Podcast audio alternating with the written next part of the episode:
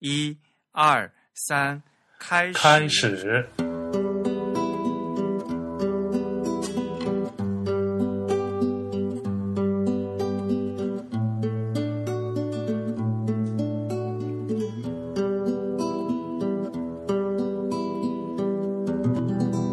大家好，您现在收听的是全球首家用华语制作的字体排音主题播客节目《自弹自唱》。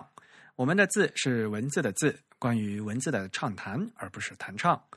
我们的播客只有声音，没有图像。口号是用听觉方式扯视觉艺术。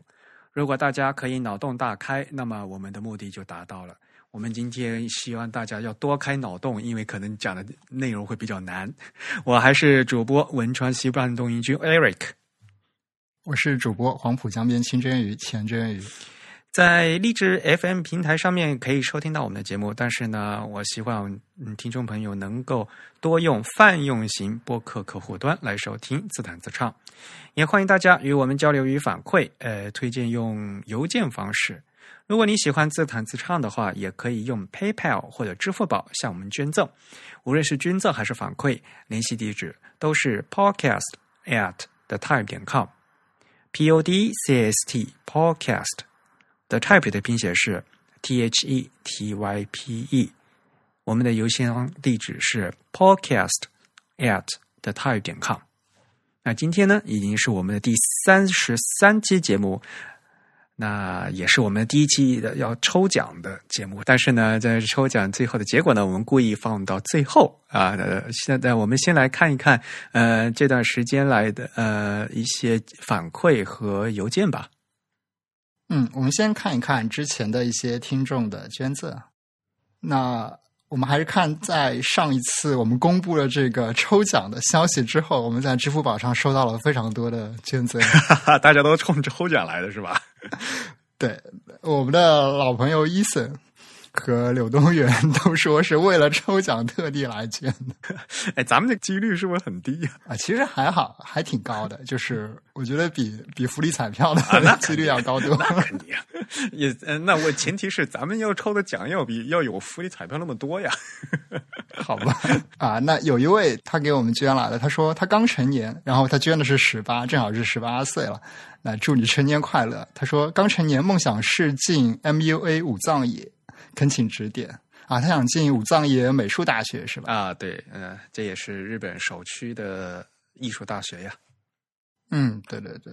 哎，字体设计师里有没有什么很著名是这个大学毕业？有啊，原研哉是武藏野的，好像。呃，小林章，然后呢，陈荣，嗯啊，陈荣也是武藏野。呃，所以理论上讲，就是陈荣是是小林章的师弟，呃，但是陈荣是在武藏野是呃读的是硕士了。啊，对对对对。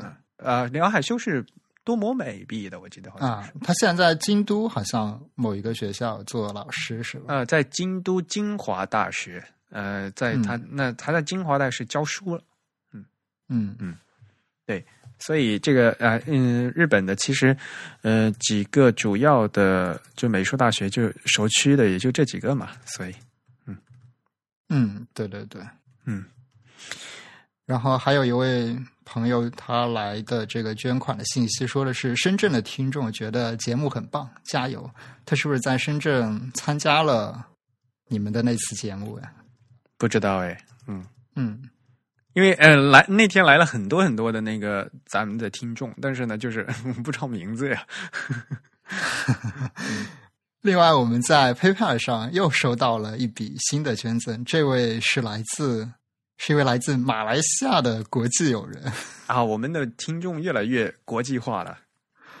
对，啊，他的这个附赠信息非常的长，我来念一下。他说，花了几个月，终于把 Podcast 追到最新一期了。听到呃，Donna News 加 Tech 加 Matter Font 时，有点小激动。我就是用 LaTeX 搞一些排版相关的。另外，Simple Note 现在应该有 Windows 和 Linux 的官方客户端了。不行的话，Windows 上可以用 Resolve Note 是怎么念的吗？这个名字有针对 Simple Note 的接口。Android 和 iPhone 上也有 Simple Note 的客户端。我就是逼着学生用，之后他们再也没有借口。我有考虑项目的相关问题的，只是手边没有纸笔，没有计算机，来不及记。啊，他他是不是一位老师呀？他说他让他的学生用 Simple Note 这个 app 来做笔记。对呀，嗯嗯那啊，对，其实我后来去看了一下，Simple Note 几乎在所有平台上都是有这个 native 的客户端的。嗯嗯嗯，是的，嗯，嗯，那非常感谢这位，应该因为应该是姓林吧，林老师。哎，我不知道他用的这个是一个什么的拼音方式，看起来像是一位华裔吧？对，这个名字看起来，对，嗯应该是呃乌嗯威妥玛吧，呃但是不一定呢，因为因为很多在外华侨的话，他们可能会沿用一些方言的一些拼式，所以呃比较复杂一点。对。然后这位听众还讲到了 Tech 社区的一些相关技术，嗯，其实我们一直没有机会深入讲这方面的东西，还。这个要找他们恐慌啊，本人呼唤恐慌。自弹自串，一直要串呢，但是就恐慌那边，他们一天到晚不知道什么恐什么时候恐慌，所以，呃，吴涛也过完生日了，估计也要呃稍微清闲一点下来，也得找他们来串一次。哎，我们录节目的现在是不是吴涛的生日？哎呀，你又把我们录音节目的时间给暴露了，真是的。不是，我还暴露我们嘉宾年龄。还好了，还好了。其实我吴涛的嗯年龄应该写出来的，是吗？啊啊，我不知道。哎呀，这这这不好，这这句话剪掉。哎，好，哎，感谢呃大家积极的捐款。对，那我们接下来就看一看之前收到的一些听众反馈。我们之前收到的不少听众反馈，都是一些来给我们问候的。首先呢，是一位叫署名叫一家的同学，他的反馈说，标题叫“只是寒暄”，来自一位新晋听众。主播们好，我叫一家，字体小白，是位才入学两周的在读研究生，本科学的纯艺术，现在是在平面设平面传播设计专业。哦，对了，我是上海人，现在在伦敦求学，最近才开始对字体感兴趣，看了最基本的几本书，没找到感觉，好在发现了你们节目。虽说听得云里雾里的，但听到很多有趣的点，让我有继续探索的欲望。你们的节目都好长哦，一口气都听不完。昨天去了我们系教授 Phil Bines 字体兴趣组，看到了各种印刷相关的物件，好酷！附几张图给你们看看。发这封邮件只是单纯的想互动一下，或许能为你们做些什么。谢谢你们的付出，and 期待回复。啊，他给我们看了一些他现场拍的照片。有很多签字的东西。既然在伦敦的话，就可以跑去和我们主编大人去面基啊！对对对对，有机会你们可以勾搭一下。对呀、嗯，他给我们看的有一个，哎，我看有一个是木板的这个伦敦地铁的 logo 的一个标志，好像。嗯，就应该是那个 Underground 的那个板，嗯，啊，对对对，啊，他发了还有一些是 Johnston 的金属，还是对 Gilsense 的一些金属的活字。这嗯，我看的这应该是字母，啊，这是正的。，对正的，所以应该是字母。嗯嗯啊啊，这是应该是 Matrix 是吧？然后第然后第三张图应该是 Linotype 的 Matrix，所所以它最后做出来是 Linotype 的那一一行签字，看起来，啊，对对对，对，那个是已经铸好的一个东西。对对对，但但是它嗯背景那些、那个应该是 Linotype 的 Matrix。嗯，是非常感谢、呃、这位一家朋友，他这个照片是从哪边来的？是在邮件里面附上的，应该是在他学校拍的？吧？是吧？嗯对对对，应该是在他学校的一个活动，嗯嗯嗯是一个字体兴趣组，应该是个 workshop 之类的。嗯嗯嗯，嗯，好，好，接下来是孙哲，我们上一次是不是提到了他？因为他给我们捐款的嘛。邮件的前两行说的是，因为寝室网莫名其妙卡的不行，在 OneNote 里码的字直接复制是图片形式，想取个代号，还没想好，在播客里听到自己名字实在是太激动了，特别是用 Eric 好听的声音说出来。啊 啊！因为 Eric 以后要多念一念我们听众的名字。好，谢谢孙哲给我们的邮件。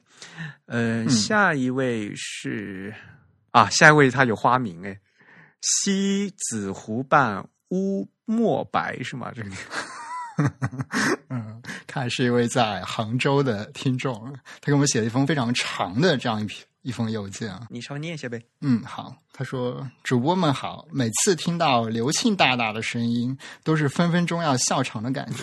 新闻排版，不好意思，我笑场了。新闻排版，我刚刚看完，是一本很实在的书。我是一个以书籍装帧设设计师为目标的设计新人，经常接触西文的排版，因此对于里面提到的要点都体会颇深。有时候编辑让改。”啊，有时候编辑让改，我也不太清楚为什么。这本书系统的解答了我很多疑惑，谢谢你们把这本书带到我可触及的范围内。在听你们关于 hyphen、n dash 和 m dash 的时候，我正在整本书把所有误用了的 hyphen 改成 n dash。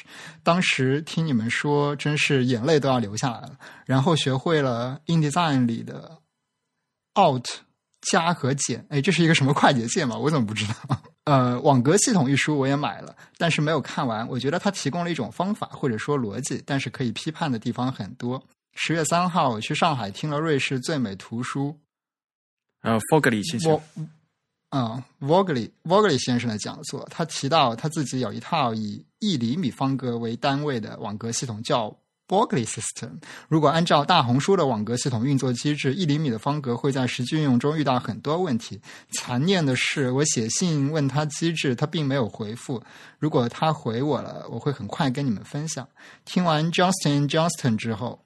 忽然对字体设计史发展感到浓厚的兴趣，于是就去做了一下功课。可以理解，作为人文主义衬线体的 Johnston 是是在当时英国设计思潮、工艺美术运动的发展背景下应运而生的。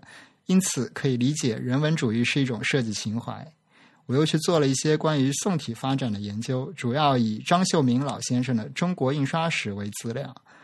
宋体在明朝定型之后，也因其不符合当时的审美而被诟病。我觉得它的背景和 grotesque 诞生之初是一样的。西方工业化要求 grotesque 去除装饰性的衬线及其他不妨碍辨识的部件，而明代雕版的日趋成熟以降低成本的商业需求，迫使宋代在明代变得方正有棱角，变成规范。再到黑体与西西文无衬线体，虽然两者的脸是匹配的，但是完全不是在一个设计史发展的过程或者说逻辑中诞生的。不知道如果我这样去理解字体发展，是否会过于片面？其实我是个传播学专业的。我最近翻我初中同学的知乎，然后发现刘大大和钱大大竟然跟他是互粉，才感到圈子如此之小，两位主播离我如此之近。但愿我早日能够正式做出点我自己也满意的东西出来。此处应该应景，西子湖畔乌墨白。他是应我们什么景？就是因为我们都有封号，不是？呃，好吧，他这封邮件的内容非常的多。他是不是写了一个笔误啊？就是那个呃，说 Johnston 是人文主义衬衬线体，Johnston 是无衬线体啊。啊，对对对，应该是人文主义无衬线体。嗯嗯。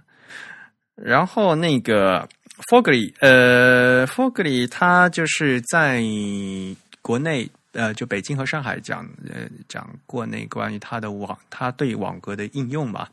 然后呢，他就的确是写，呃，说过在演讲里面说过，就是他把那个网格呀，呃，就做小了，就变成一厘米见方了。呃，说实话，大家也知道，这个网格其实啊，你你格子画的越小，自由度越高。嗯嗯。所以这个东西的话，就是呃，要看你怎么用了啊。这个网格并不是死的东西啊。嗯，对，其实呃，那本大红书了，就是我们上一期的奖品。嗯，这本书讲了一个网格，呃。它其实是有一个非常明确的应用场景，就是说它要针对一些反复使用的，比如最典型的，就像杂志和期刊这样子，内容量非常大，但是版式又相对是有规律的这样一些出版物，制定一个能让能让这个设计师，而且他所谓的这个设计师，其实是一个更接近这种印刷场景的，其实是更接近工人的这样一个角色的，这样一批人能够快速的把这个排版做得非常的规范和严谨，而制定的这样一套。设计哲学吧，嗯，呃，说到这里的话，我又开始加插入一个广告。呃，我另外一本翻译的书也有已经上市了，所以呢，大家可以看一下。啊，这是一本什么书？这本书呃，名字叫《设计入门教室》啊、日本人写的，呃，坂本伸二。呃，这本书呢，在日本特别畅销，呃，而且呢是那个亚马逊五星啊，这个呃非常好的一本书。二零一五年六月份在日本上市，一直都在书店，就是设计类书，呃，一直都是就是榜首的。嗯啊，那其实是一本非常新进的书。啊，对，没错。那因为是设计入门教室嘛，所以呢，就是就是设计最基础的知识就全部都有覆盖到啊。所以，而且日本人写的书嘛，就是比较细嘛。呃，他的那个在前言里面呢，他说啊，做设计只要努力，每个人肯定都能进步，呃，都能有进步。就希望本书能将这些点传达给大家。嗯，呃，所以如果有空翻一翻呢，就可以看哈。它比如说，呃，他会讲到版式的基本规则，里面也会讲到网格啊，然后会讲图片和图像，会讲到配色，会讲到文字和字体，然后讲正文的设计，会讲到信息图。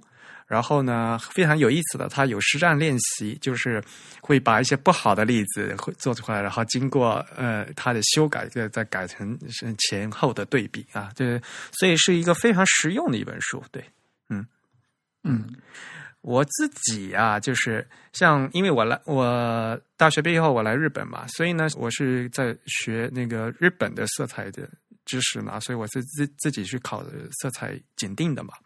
然后呢，像比如说就是学呃图形呃图片图像的话，我们我后来就是因为大家就学 Photoshop 了，然后再反过来再去学这些东西的嘛。那那字体呢也是自己在在在做，所以呢能看到这样一本把所有的基础的知识都放在一起的书啊，我我自己就讲了，如果我当年有看到这本书就好了。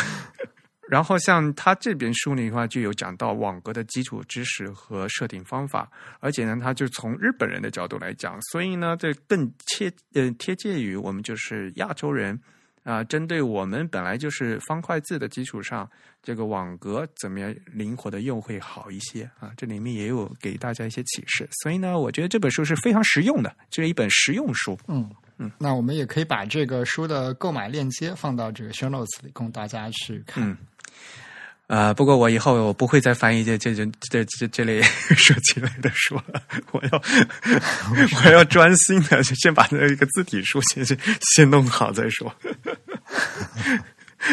这本书，哎呦哎呦，我本来没有想做的，但是呢，因为嗯、中信他那个编编辑嘛，一直都说啊、时间也也够，嗯、就赶快就先做出来，所以呢，就这其实这本书其实也翻了蛮长时间的了，嗯，终于。呃，算是在九月份上市吧，嗯，呃，九月份第一版第一刷，嗯、现在反正三个各大网站，就像当当啊、京东啊、亚马逊啊都能买到。嗯，好，这位听众还讲到了一些关于宋体和那些黑体的事情，这个说起来就比较长了。反正以后呢，我们肯定会在播客的节目里面呢，继续的花专门的时间来讲这个中文字体的东西。所以呢，我们等到以后再来说这个事情。嗯，对，而且我记得好像很早前有一位听众还来写信问我们，他认为宋体这个名字起的不太对，啊，对，好像有这样一个听众，嗯对吧？，对，嗯。嗯所以这个东西画出来，呃，一话匣子一打开，又又盖不住了，赶快，那那咱们还是先挖个大坑吧。对嗯，好，所以接下来就进入我们今天的正题，建议你要到后面休息一下是吧？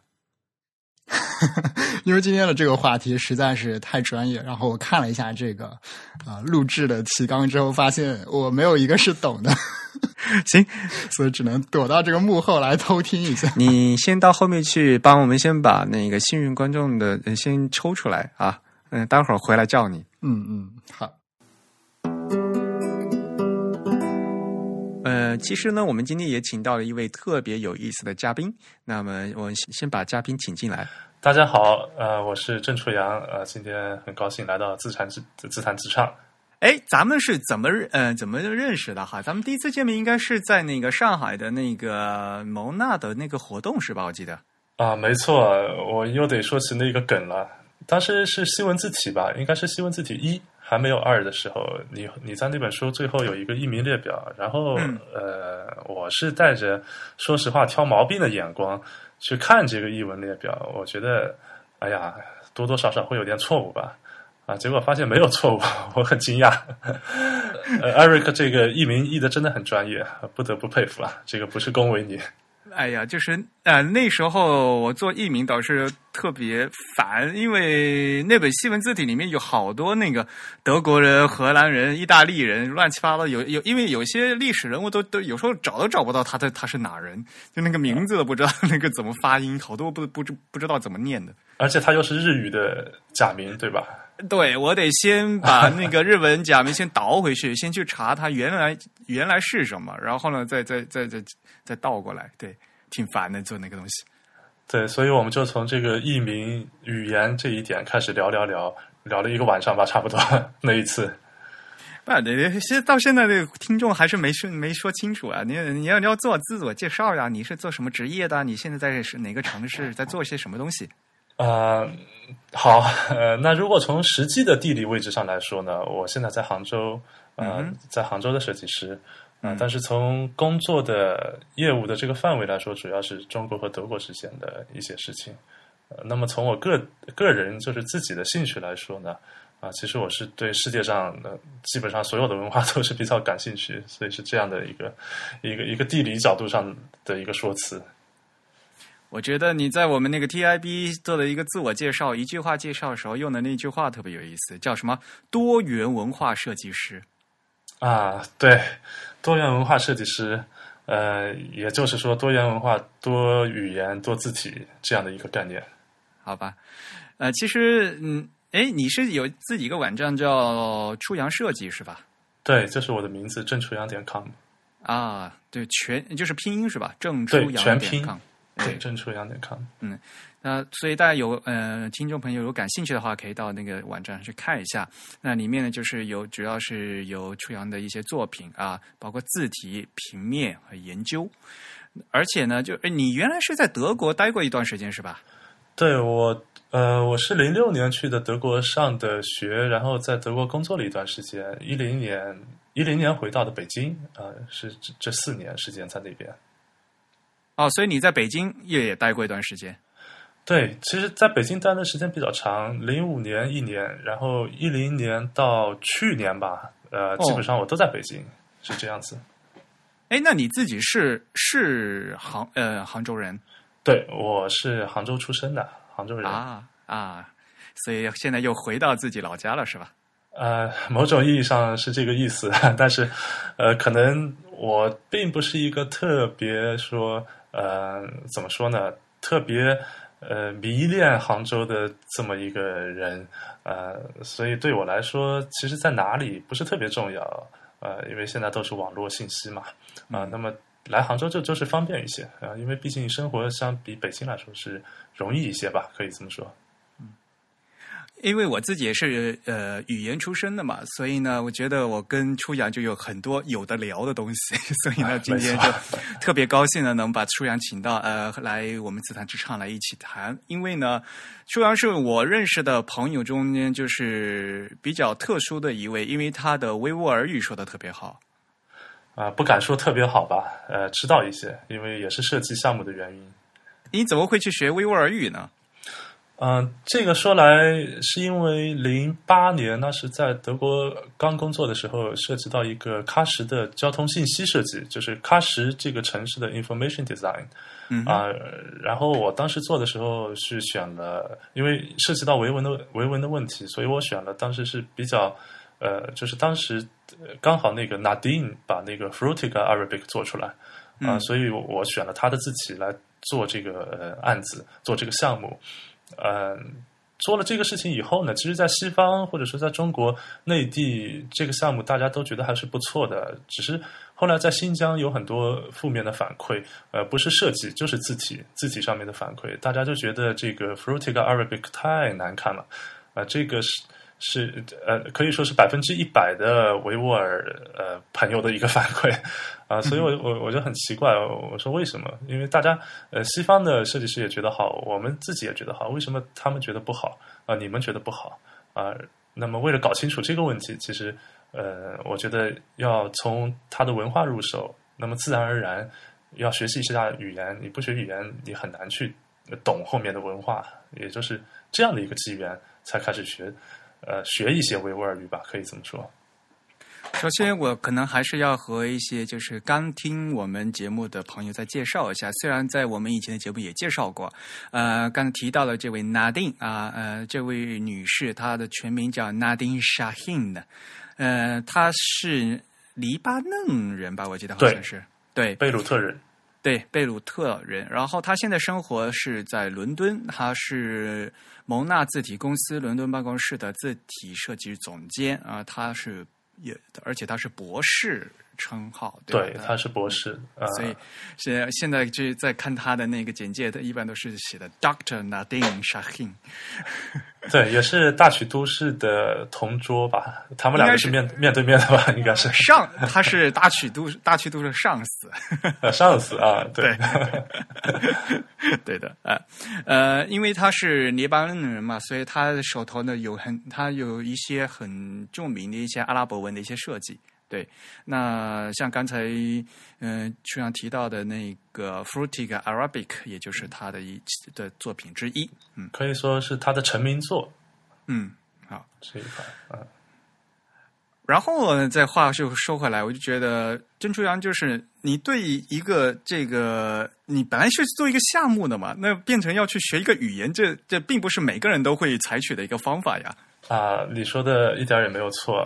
因为首先这个项目对我来说比较重要，也是我呃怎么说呢？毕业以后第一个比较重要的项目啊。那么第二个呃，百分之一百的这个维族朋友都说我这个字体难看。呃，说实话，一开始我还是很难接受的啊。所以 真的，所以通过这两个这两个原因吧，嗯，刚好那时候在北京。呃，也有一些时间，呃，也有机会去接触到呃一些维吾尔的朋友啊，也可以去新疆。那这个和我在柏林办公室的时候，就条件好的太多了啊，所以我当时就说呃来做这个事情。所以后来就跟我们讲了嘛，就是您采取的是一个人类学的一个方法来进行这样的一个处理。对，当时我也和呃我的朋友呃就是人类学家鲁纳。呃，也聊过这个项目，然后从他这边其实学到的是一个方法，就是人类学的一个参与观察的一个方法，呃，来呃来做这个设设计的事情，等于说用了一个人类学的方法去做一个设计的项目。嗯，但是从另外一个方面讲，就是单纯从我们字体设计的角度来讲的话，因为我们总是说字体设计里面有一个易认性和易读性的问题嘛，就是我说啊，legibility 和 readability 的问题嘛。那如果是这样说的话，像 readability 这易读性的问题啊，必然是要和母语者进行沟通的。就是母语者他们看到自己这个文字的一个是否易于阅读，要经过他们的一个呃考虑呃的这样一个检测才能过关的。我觉得，啊，Eric 说的非常对，那好吧，那估计啊，说实话，大家对维吾尔文还是非常陌生的。其实大家手头拿的人民币的背面肯定都有维吾尔文，但是我相信，我相信很多朋友都连维吾尔文是什么是什么样子都不知道哈。呃，应该和大家介绍介绍。啊，我那我们就先从这个人民币的错版开始说，也不是错版，以前老版上的错误开始说吧。哎，我们人民币老版有维文也有错误啊，维文有错误，呃。就怎么说呢？我们也，我们可以说它是一个错误，也可以说，呃，是当年正字法呃不严格的一个结果啊。那么在拼写上和今天是有一点点小出入的哦。这样子，对，这个在老版的人民币就是呃九十年代之前吧，应该应该可以看到啊。我们对比一下今天的第四版吧，就是那个什么大团结的那一套是吗？应该是啊，之前几套都是都是嗯。它有一点点小区别，嗯嗯嗯，对，呃，其实这个人民币上的文字一直都是有很多问题的，就就比如说那个最著名的就是汉字的那个大写的二有问题嘛？对，就是就那个第四版还是第三版人民币那个什么两元的二元那个二字是是错字嘛，就是那个啊，就是那个大写的二两横的位置不对嘛。然后背面的文呃民族文字的话呢，一个最大的特点就是状文，状文的话就是有个呃老状，就它的那个新新老拼法不一样。对，这个和我刚才说的维文的问题，我觉得属于一种问题，应该是。啊，是吗？对因为维文一直都用的就是所谓的老维文嘛，就是就用阿拉伯字母的维文，是拼写不一样吗？还是怎么样？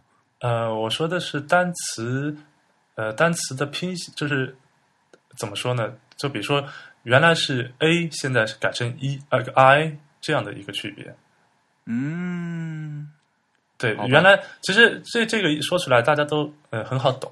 呃，其实，在维文里，银行就是 banka 啊、就是从俄语来的嘛，bank 这个词嗯啊、然后我们以前人民币上呃写的是 bangasi 啊、其实现在应该是 bangisi 啊、就一点点小的区别。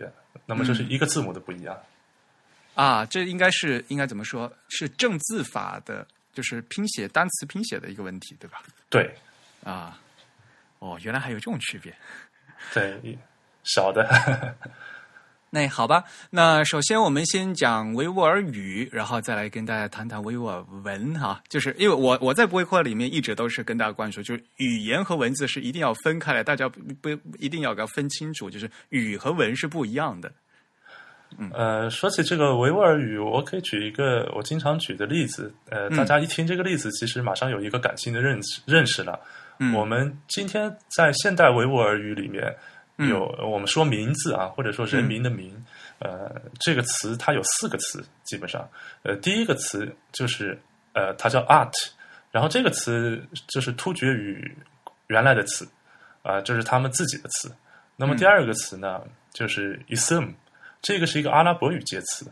那么第三个词是 nam，呃，这个你知道，对，这是波斯语的介词，对吧？嗯和英语的 name、德语的 name，他们是同源的。嗯第四个词是 famila，famila 呃是俄语介词，它今天专指呃维吾尔人的父名。哦，呃对，因为他们没有姓嘛，嗯所以只有复名，所以 famila 这个词一般就是复名的意思。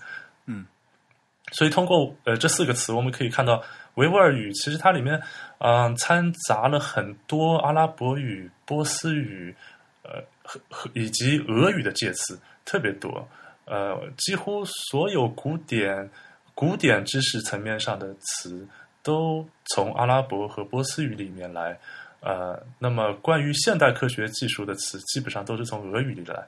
比如说，嗯电话这个词在维语里就是 telephone，地址嗯是 address，呃，大学是 university，呃，这特别多啊、这样的这。我们听起来都是英语。对对，它都是俄语介词，所以所以俄语介词就是从也是从那个欧洲借过来的吧？啊啊，对，所以特从欧亚，嗯，欧亚那边借过来，对，没错。对，所所以特别像。呃，嗯所所以维语这个，呃我们如果不了解的话，呃会觉得哎呀，是不是呃和我们没有什么关系，或者说呃我可能什么都不知道？其实呃某种意义上不是的，它呃相对我们的汉语来说，呃从语言这个角度上来说，反而更和国际接轨的多，可以这么说。对，对，呃，一说维语嘛，维吾尔文嘛，维吾尔语的话，就是大家一起肯定就是在新疆嘛，对吧？这是我们的这呃这应该说是面积最大的一个省一个行政区嘛，对吧？行政区对，那就是所谓的西域地区嘛，所以呢，它自古就是东西交，就是一个非常交通的一个要塞之地。对各种文化的一个汇聚地吧，可以这么说。我自己特别有感触的一件事情是，我当年在柏林有一个叫达冷 Museum 的呃达冷博物馆这样的一个嗯专门呃展出新疆出土的壁画的，呃，它有专门的这么一个展厅。然后当时我去看了，呃，看到一幅 对，为什么我突然想起来，就是那种，如果他们一说我们的壁画，就我们又想到什么西方列强，知道吧？那我们要，我们也要感谢他们，不是他们保护起来，可能今天就没有了。呃，所以在那个达伦博物馆里面，我看到一幅壁画，就是嗯，它叫吐火罗四王子嘛。嗯然后这个是很早很早以前的壁画，真的是几千年以前的。然后你可以看到当时，呃，欧洲就是今天欧洲的先民曾经嗯在新疆那边生活，就是吐火罗人。然后他们的，你看到壁画上，他们的装束是佩剑，然后穿靴子，红头发。嗯啊，所以从感知上真的有一种穿越感。哎呀，一下子怎么和欧洲去这这样这样有联系？呃，视觉上也一下子就穿越过来了。这个也是丝绸之路这个地方，或者艾瑞克刚才说的西域这个地方比较迷人的一个一个点。但是中东民族，也就是阿拉伯人，他们也是有佩剑的习惯嘛。对，呃，但是那时候应该还没有，呃，阿拉伯人还还没应该没有没有呃没有走出阿拉伯半岛吧？好吧，呃，实际上呢，我们现在用维吾尔语的人大概人口是有一千三百多万吧，而且，呃，估计大家都不知道一点，就是维吾尔语和其实和乌兹别克语的差别是很小的。据说就是乌兹别克语和呃和维吾尔语是可以互相通话，而且不用翻译的，是吧？互相能听懂。呃，基本上是这样。呃，没错啊，百分之我我个人觉得，因为我的维语也不是说特别好，我觉得，嗯，呃，特别是书面上，基本上百分之九十五以上，嗯九十九十八可能都是嗯没有什么太大区别。那这个我自己觉得，可能就是美国英语和英国英语这样的一个差别。嗯哎，不过从语言学上这这点就非常多了，像像现在我们就故意要说什么朝鲜语和韩语嘛，其实原来就是都是一样的嘛，对吧？对就是因为一些政治原因，然后给它故意给它分开来了。像国内的还有比如说像那个呃，我们说柯尔克孜语嘛。但是呢，就是在中亚，也吉尔吉斯斯坦嘛，所以呢是说吉尔吉斯语嘛，其实是一个词儿嘛，就是那个对柯尔克孜和吉尔吉斯其实是一个词。对，都是柯尔克斯不同的汉语翻法啊。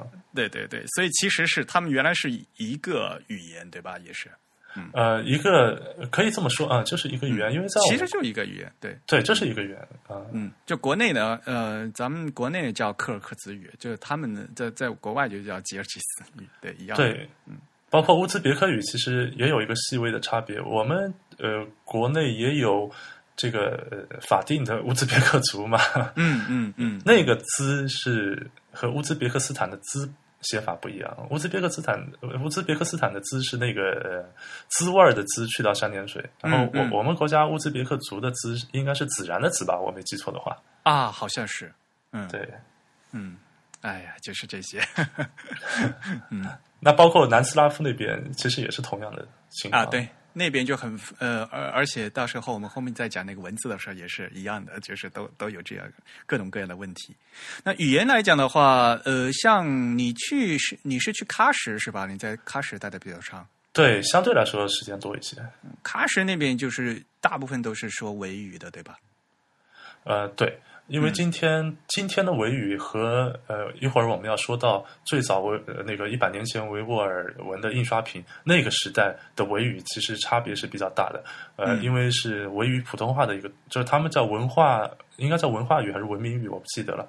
有一个词、就是普通话的意思。嗯啊、这个是以北方口音为标准的，然后嗯呃，在全疆进行推广啊、所以这个有一点点像我们推广汉语普通话的呃一个现状，呃，因为我我看资料的话，就是说说维吾尔语的话，还是以那个吐鲁番乌鲁木齐语音为标准音，就是对以他们的可以说是当年的呃方言嗯呃为正字的基础以及嗯发音的一个标准。嗯。所以在南疆的话，其实他们的一些口音还是不一样的，对吧？嗯，对，今天可以说，呃，你去新疆不同的地方，每个地方人都有自己的口音，呃嗯但是这个可能就是今天对于一般人来说就是一个口音问题，可能有一些不太多的词汇的区别啊，但是在一百年前，呃，那时候可能，呃，我不知道算不算方言，嗯还是说算语言，这个不太好界定。嗯。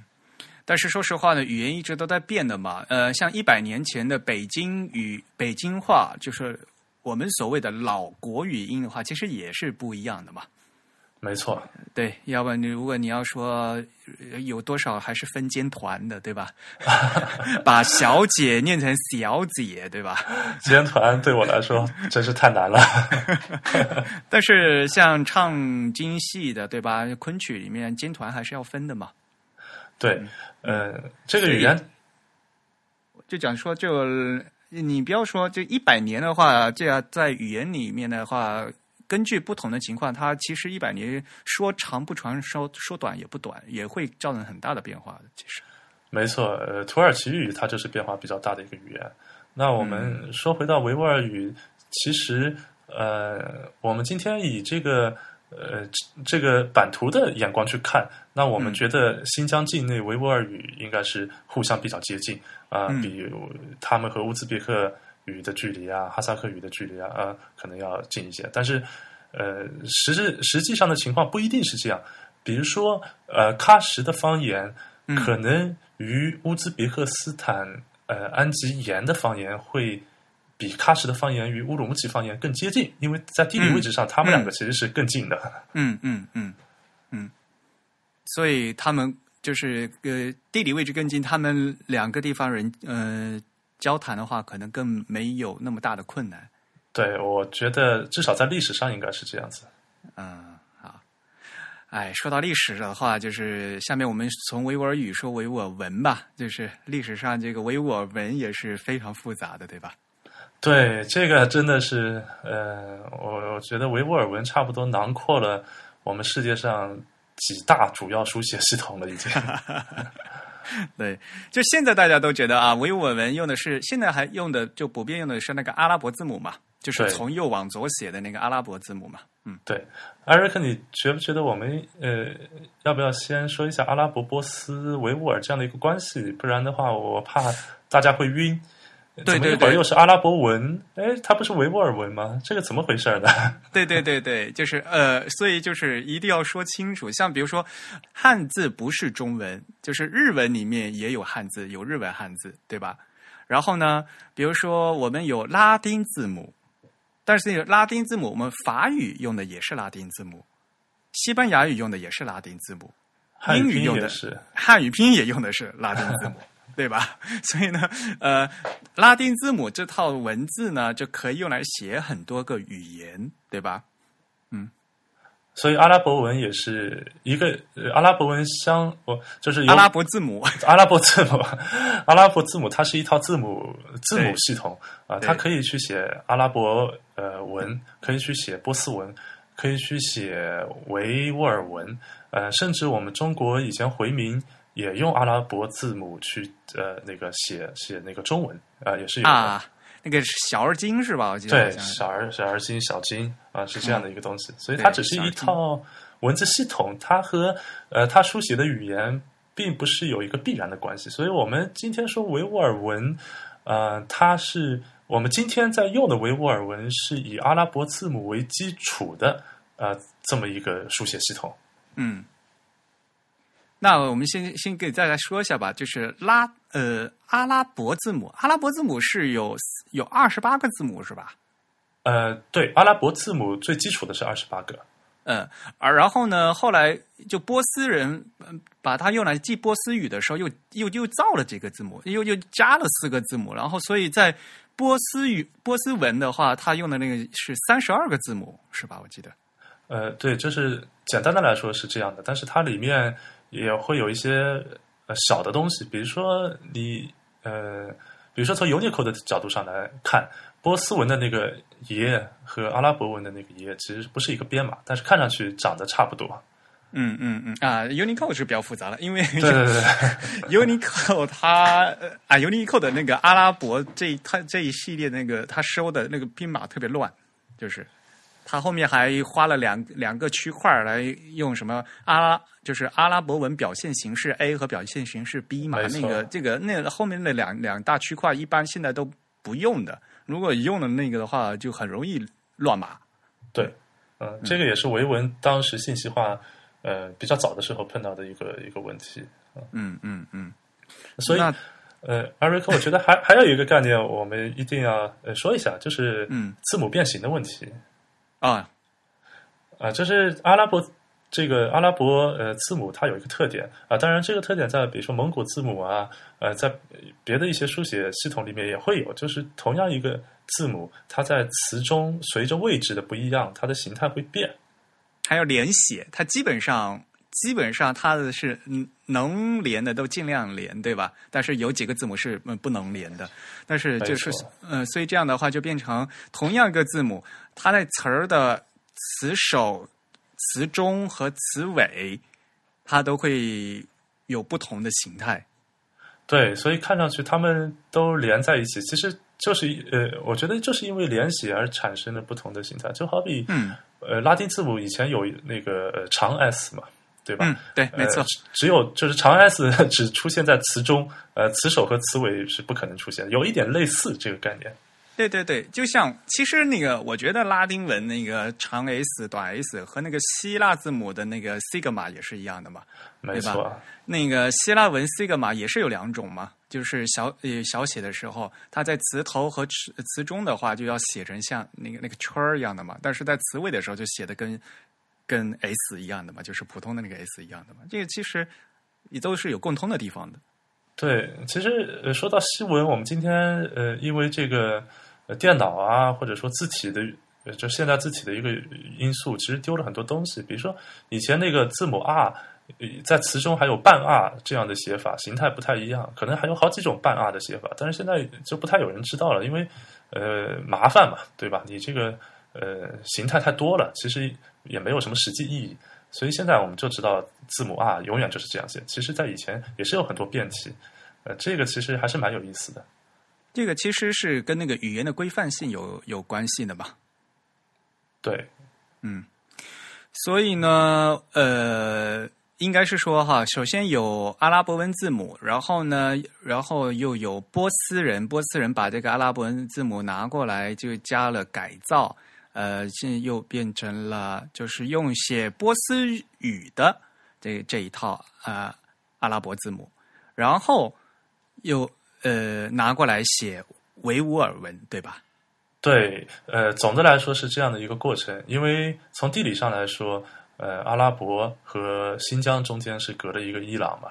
那么嗯维吾尔或者说新疆受到的呃这个影响，基本上是从伊朗这边来的比较大啊，嗯所以可以说是以被伊朗人翻译过的很多东西。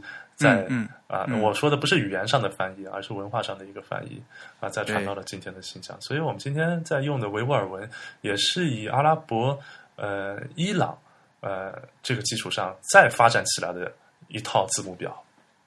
我们说语言文字不和那个文化是不分家的嘛？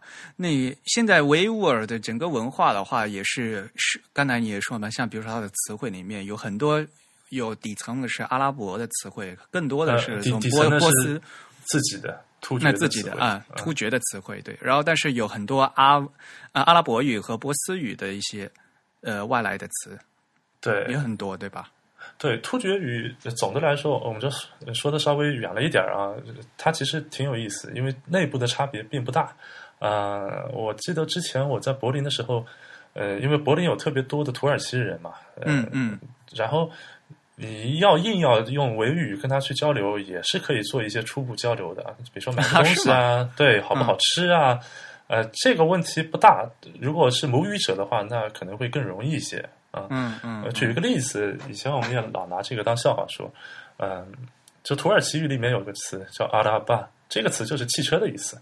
呃，嗯其实维语里也也有这个词，叫呃阿拉巴啊，阿拉巴阿拉巴是一样的词，但是在维语里阿拉巴专指驴驴拉的板车，但是土耳其的人他会呃叫着保时捷，也叫这个阿拉巴。没问题，但是维吾尔人听到这个觉得特别好笑，你这个保时捷怎么会会用这个词？嗯，所以它底层的这个突厥语的成分还是还是有的，呃，然后再是艾瑞克刚才说的呃阿拉伯、波斯、呃、俄语、汉语等等等等。嗯嗯。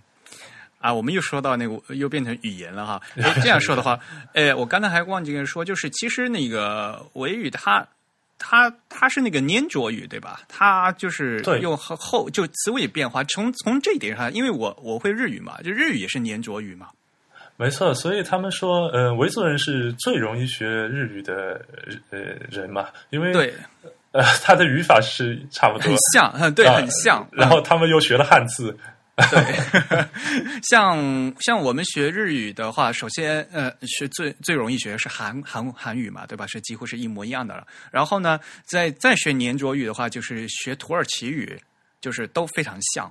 啊，就是一些语法变化啊，都都都特别像，而且呢，呃，顺序就句法的顺序也是主宾谓，谓语动词在最后的。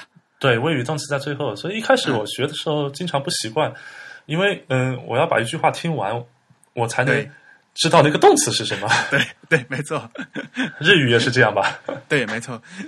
你呃吃的饭没有？对，比比如说，呃，他说你昨天晚上呃，这个很很美味的饭啊、在这个大的漂亮的饭店啊、那我想知道是你请我还是我请你啊？对啊，日语也是这样子，就就就比如说他们以前就讲说说日语很没有效率嘛，就不能不不听到最后的话就没有办法就知道到底到底想说什么嘛。尤其像那个像火车站台里面，就是说啊、呃下面我们这个地铁这这趟车是大站车，这个站这个站这个站说了好多站，最后说啊这些站是不停，诶 然后就把大家吓晕了。对，所以就就是谓语动词在最后，粘着语这一点的话，其实就是呃还是蛮像的，就是类似于像阿尔泰语系这样这样的。对，蒙古语应该也是，下次要问问对天格，斯对对对，嗯。嗯、好吧，那赶快再说回文字，就是说现在他们用的是就所谓的老维文嘛，用以阿拉伯字母为基础的老维文，但是以前并不是这样的，对吧？对，呃，以前不是这样的，就是这个历史得看你推到多远。那当然了，呃，比如说葛兆光教授他有一句话，他说不能用今天的情况去反推历史啊，所以，嗯嗯呃，我们那我们这个不是一个学术研究，所以我们可以呃简单的说一下，就咱们就是瞎聊。瞎聊啊，就呃广义上最早最早呃维族人啊，其实以前没有维族这个概念啊，但是就是这个意思，呃，用过粟特文啊，这这个是比较早的，呃，一对，然后还用苏特文长，嗯，苏特文长什么样子呃，应该是阿拉米文字类似的这种东西吧？啊？那还就是那个线条状的，就是对，线条状的。因为没有我我的意思就是，就和方块汉字是不一样的嘛。对，呃，不一样，这个应该是有明显的差别的。嗯啊，然后嗯、有那个出土文物的是用过古突厥文，这个呢就是和方块汉字有一点儿形似啊，都是一个、嗯一个一个的这样子，不是线条状的。嗯呃呃，那么但是像这种东西啊，说实话，它并不是一个全民的行为，或者说并不是一个啊、官特别官方的，或者说特别普及的一个事情啊、可能就是有文化的人自己啊、选了一个字母表，呃，写一写，写一写，写多了啊，周围的人也受影响啊，是这样的，这和今天我们说的这个书写系统概念还不太一样嗯啊。那么一直到公元十世纪，呃，开始因为伊斯兰教的传入，呃。那个才开始用阿拉伯字母，嗯呃，但是这个阿拉伯字母也不太一样，说实话，呃，有时候多几个字母啊，有时候少几个字母啊，呃，规范也在变。呃，总的来说是这样的一个历史大脉络。嗯啊我们呃，我们一会儿再说到那个说由 E Y 由 L Y 这样的事情的时候，再可以说一下嗯近代的这些呃嗯小的一些变化。嗯。哎，你你我我觉我觉得你应该开始要可以跟大家说一下是 U E I U U L I 是什么东西？啊，好，那就要说到近代了。那其实一百年前，呃，维吾尔语刚才我已经说了，和今天的维吾尔语其实也不是特别一样。呃，一百年前，大家其实都是用的察哈台语作为书面语嘛，在整个中亚地区。呃嗯所以这个察哈台语它作为书面语，其实它和民间的口语不是太一样啊、嗯那么察哈台语这一套规范，就和波斯语的规范基本上是没有，呃，在书写的这个规范上没有没有太大的区别。呃，它是有那种呃，它是有那个文言的，就是文言和口语的区别是吧？呃，对，因为察哈台语它呃作为一个书面形式，它嗯并不是一个广泛在民间说的嗯说的语言。嗯嗯，对，至少在那个呃就是后期啊，后期是这样的一个情况、嗯。啊。那么这个这个各个地区都一样了，就是到后来像欧洲对吧，也大家也不说拉丁语了嘛，对有拉丁文一直都留着，但是已经没有人说拉丁语了嘛。对像南亚的话，像梵文也是一样的嘛，对吧？对，是我们的那个文言文也有点类似嘛。对对对，也对，没错，就是嗯然后呃，后来是因为这个呃苏联啊、当时俄罗斯的这个影响，就是嗯。呃民族的这个意识其实也是觉醒的比较晚的嘛，就全世界都是这样。那么当时就是说，哎，我的民族我需要有我自己的语言，对不对？我不能再去写、呃察哈台语，那个、嗯。呃不能代表我的民族啊、嗯所以在这个思想下呢，呃，就是出现了呃今天现代维吾尔文的也算是一个一个父亲或者爷爷这样子啊。那么当时新疆就开始嗯写一种与察哈台文文法或者说呃这个规则不是太一样，但是它也是基于阿拉伯字母的啊，所以一看可能也不是特别看得出来啊。嗯这样的一个情况呢，呃，每个地方就新疆也很大嘛，所以每个地方其实是不统一的，呃，嗯包括我们说后来瑞典传教士去喀什，他做的嗯第一项工作就是政治法。嗯嗯啊，这样子啊，那这个情况基本上到了呃，到了五十年代啊，五十年代呃，我们国家呢和苏联啊嗯关系比较紧密啊，嗯。那当时呢是就是在哈萨克斯坦还是有一些维吾尔人嘛，在苏联境内啊，那苏联呢是为他们制定了那个西里尔字母的文字方案啊，就是俗称俄语字母吧。啊，可以这么说。啊，对，哎，而且我发我发觉好像大家对这个西里尔这个名字不熟哈，就大家就可以想象，就是呃呃，比如说英语用的是拉丁字母啊，俄语用的是西里尔字母啊，大家对这个西里尔这个词，嗯对，呃，应该是最早他的一个神父的名字，没记错的话，啊，圣西里尔啊。然后，呃，苏联他是为了呃，当时他境内的维吾尔呃人制定了这个就是我们俗称的西呃俄语字母的方案，西里尔字母的方案、啊。那么我们中国呢，也就是把这套字呃方案拿到我们国家来用了，所以新疆在那时候有一个短暂的用西里尔字母呃替换阿拉伯字母的这个时期。呃，嗯这个时期不是很长，因为马上呢，中苏关系又变坏了啊。所以这个是具体是哪一年？五应该是五十年代五十年代以后啊，具体嗯年份我不是特别记得清，应该是五五年，可能五五年到六零年这这样子啊，上下浮动两三年这样子，这样的一个时间段。嗯，就是呃，正式的名字应该叫什么？呃，西里尔维吾尔文对吧？呃，西里尔维吾尔、西里尔文、西里尔维吾尔文、啊，都都可以吧？啊，对，呃，这个时间是很短的，呃，就是在中国新疆，呃，西里尔文字并没有用很，并没并没有被使用的很长时间，但是，呃，在但在现在还有人用吗？现在就是有在哈萨克斯坦，就是呃，因为一直都是俄罗斯的呃苏联的统治嘛，之前嗯九零、嗯呃九一年还是九零年之前，对吧？嗯，所以他们一直就是用的这个西里尔字母，一直用到了今天。呃嗯所以前段时间我还在朋友圈上发了一份报纸的图片，就叫《维吾尔之声》，这个是哈萨克斯坦的、维吾尔报纸，用的就是西里尔字母。啊，所以那个呃是我我因为我我看不懂嘛，我看了满眼都是那个西里尔字母，看以为是俄语嘛，然后原来那个写的是维吾尔语是吗？对，那个是维吾尔语啊，所以啊，它和我们新疆的维吾尔语呃其实没有基本没有区别，只是字母系统的不一样。它是用呃西里尔字母写，我们还是用阿拉伯字母写，是这样子。但是他们那套就是西里尔字母，就是有一些附加符号，或者就有自己再造一些字母吗？有的啊，有吧？它基本上是一一对应的，就是呃、嗯这样的一套字字母表，嗯嗯嗯它比俄文的这个字母表要大一些。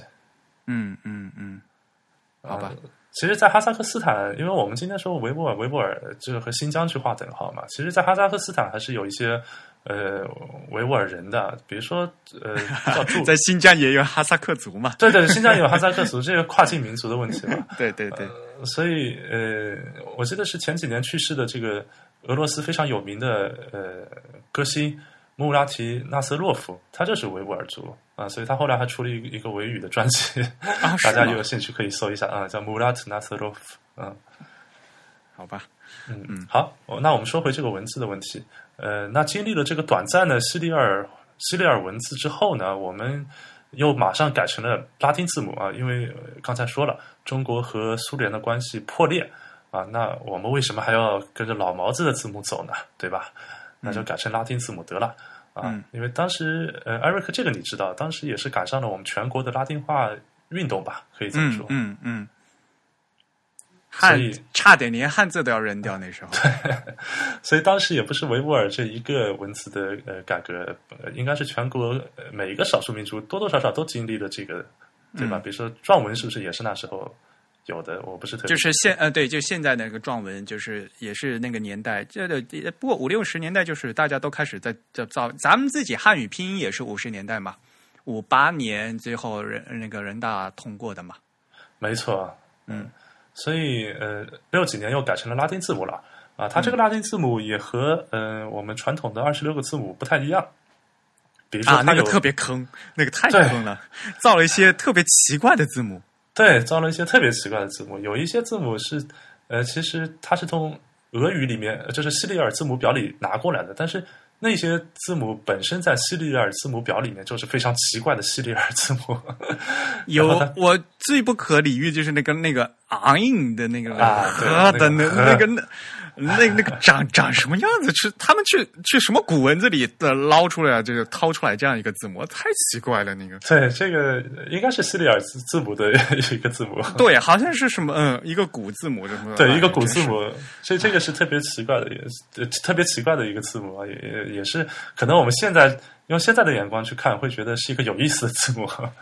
嗯嗯呃，那么这个拉丁化的过程还是比较长的，应该有十多年啊。所以在新疆现在五十岁吧，差不多五十岁、六十岁这一代人呢，基本上他是看不懂阿拉伯文字的啊，除非他后面自己学是另外一回事啊。嗯如果他没学的话呢，他只会写呃就 A B C 啊，就是我们所说的拉拉丁字母啊，他只会这个东西。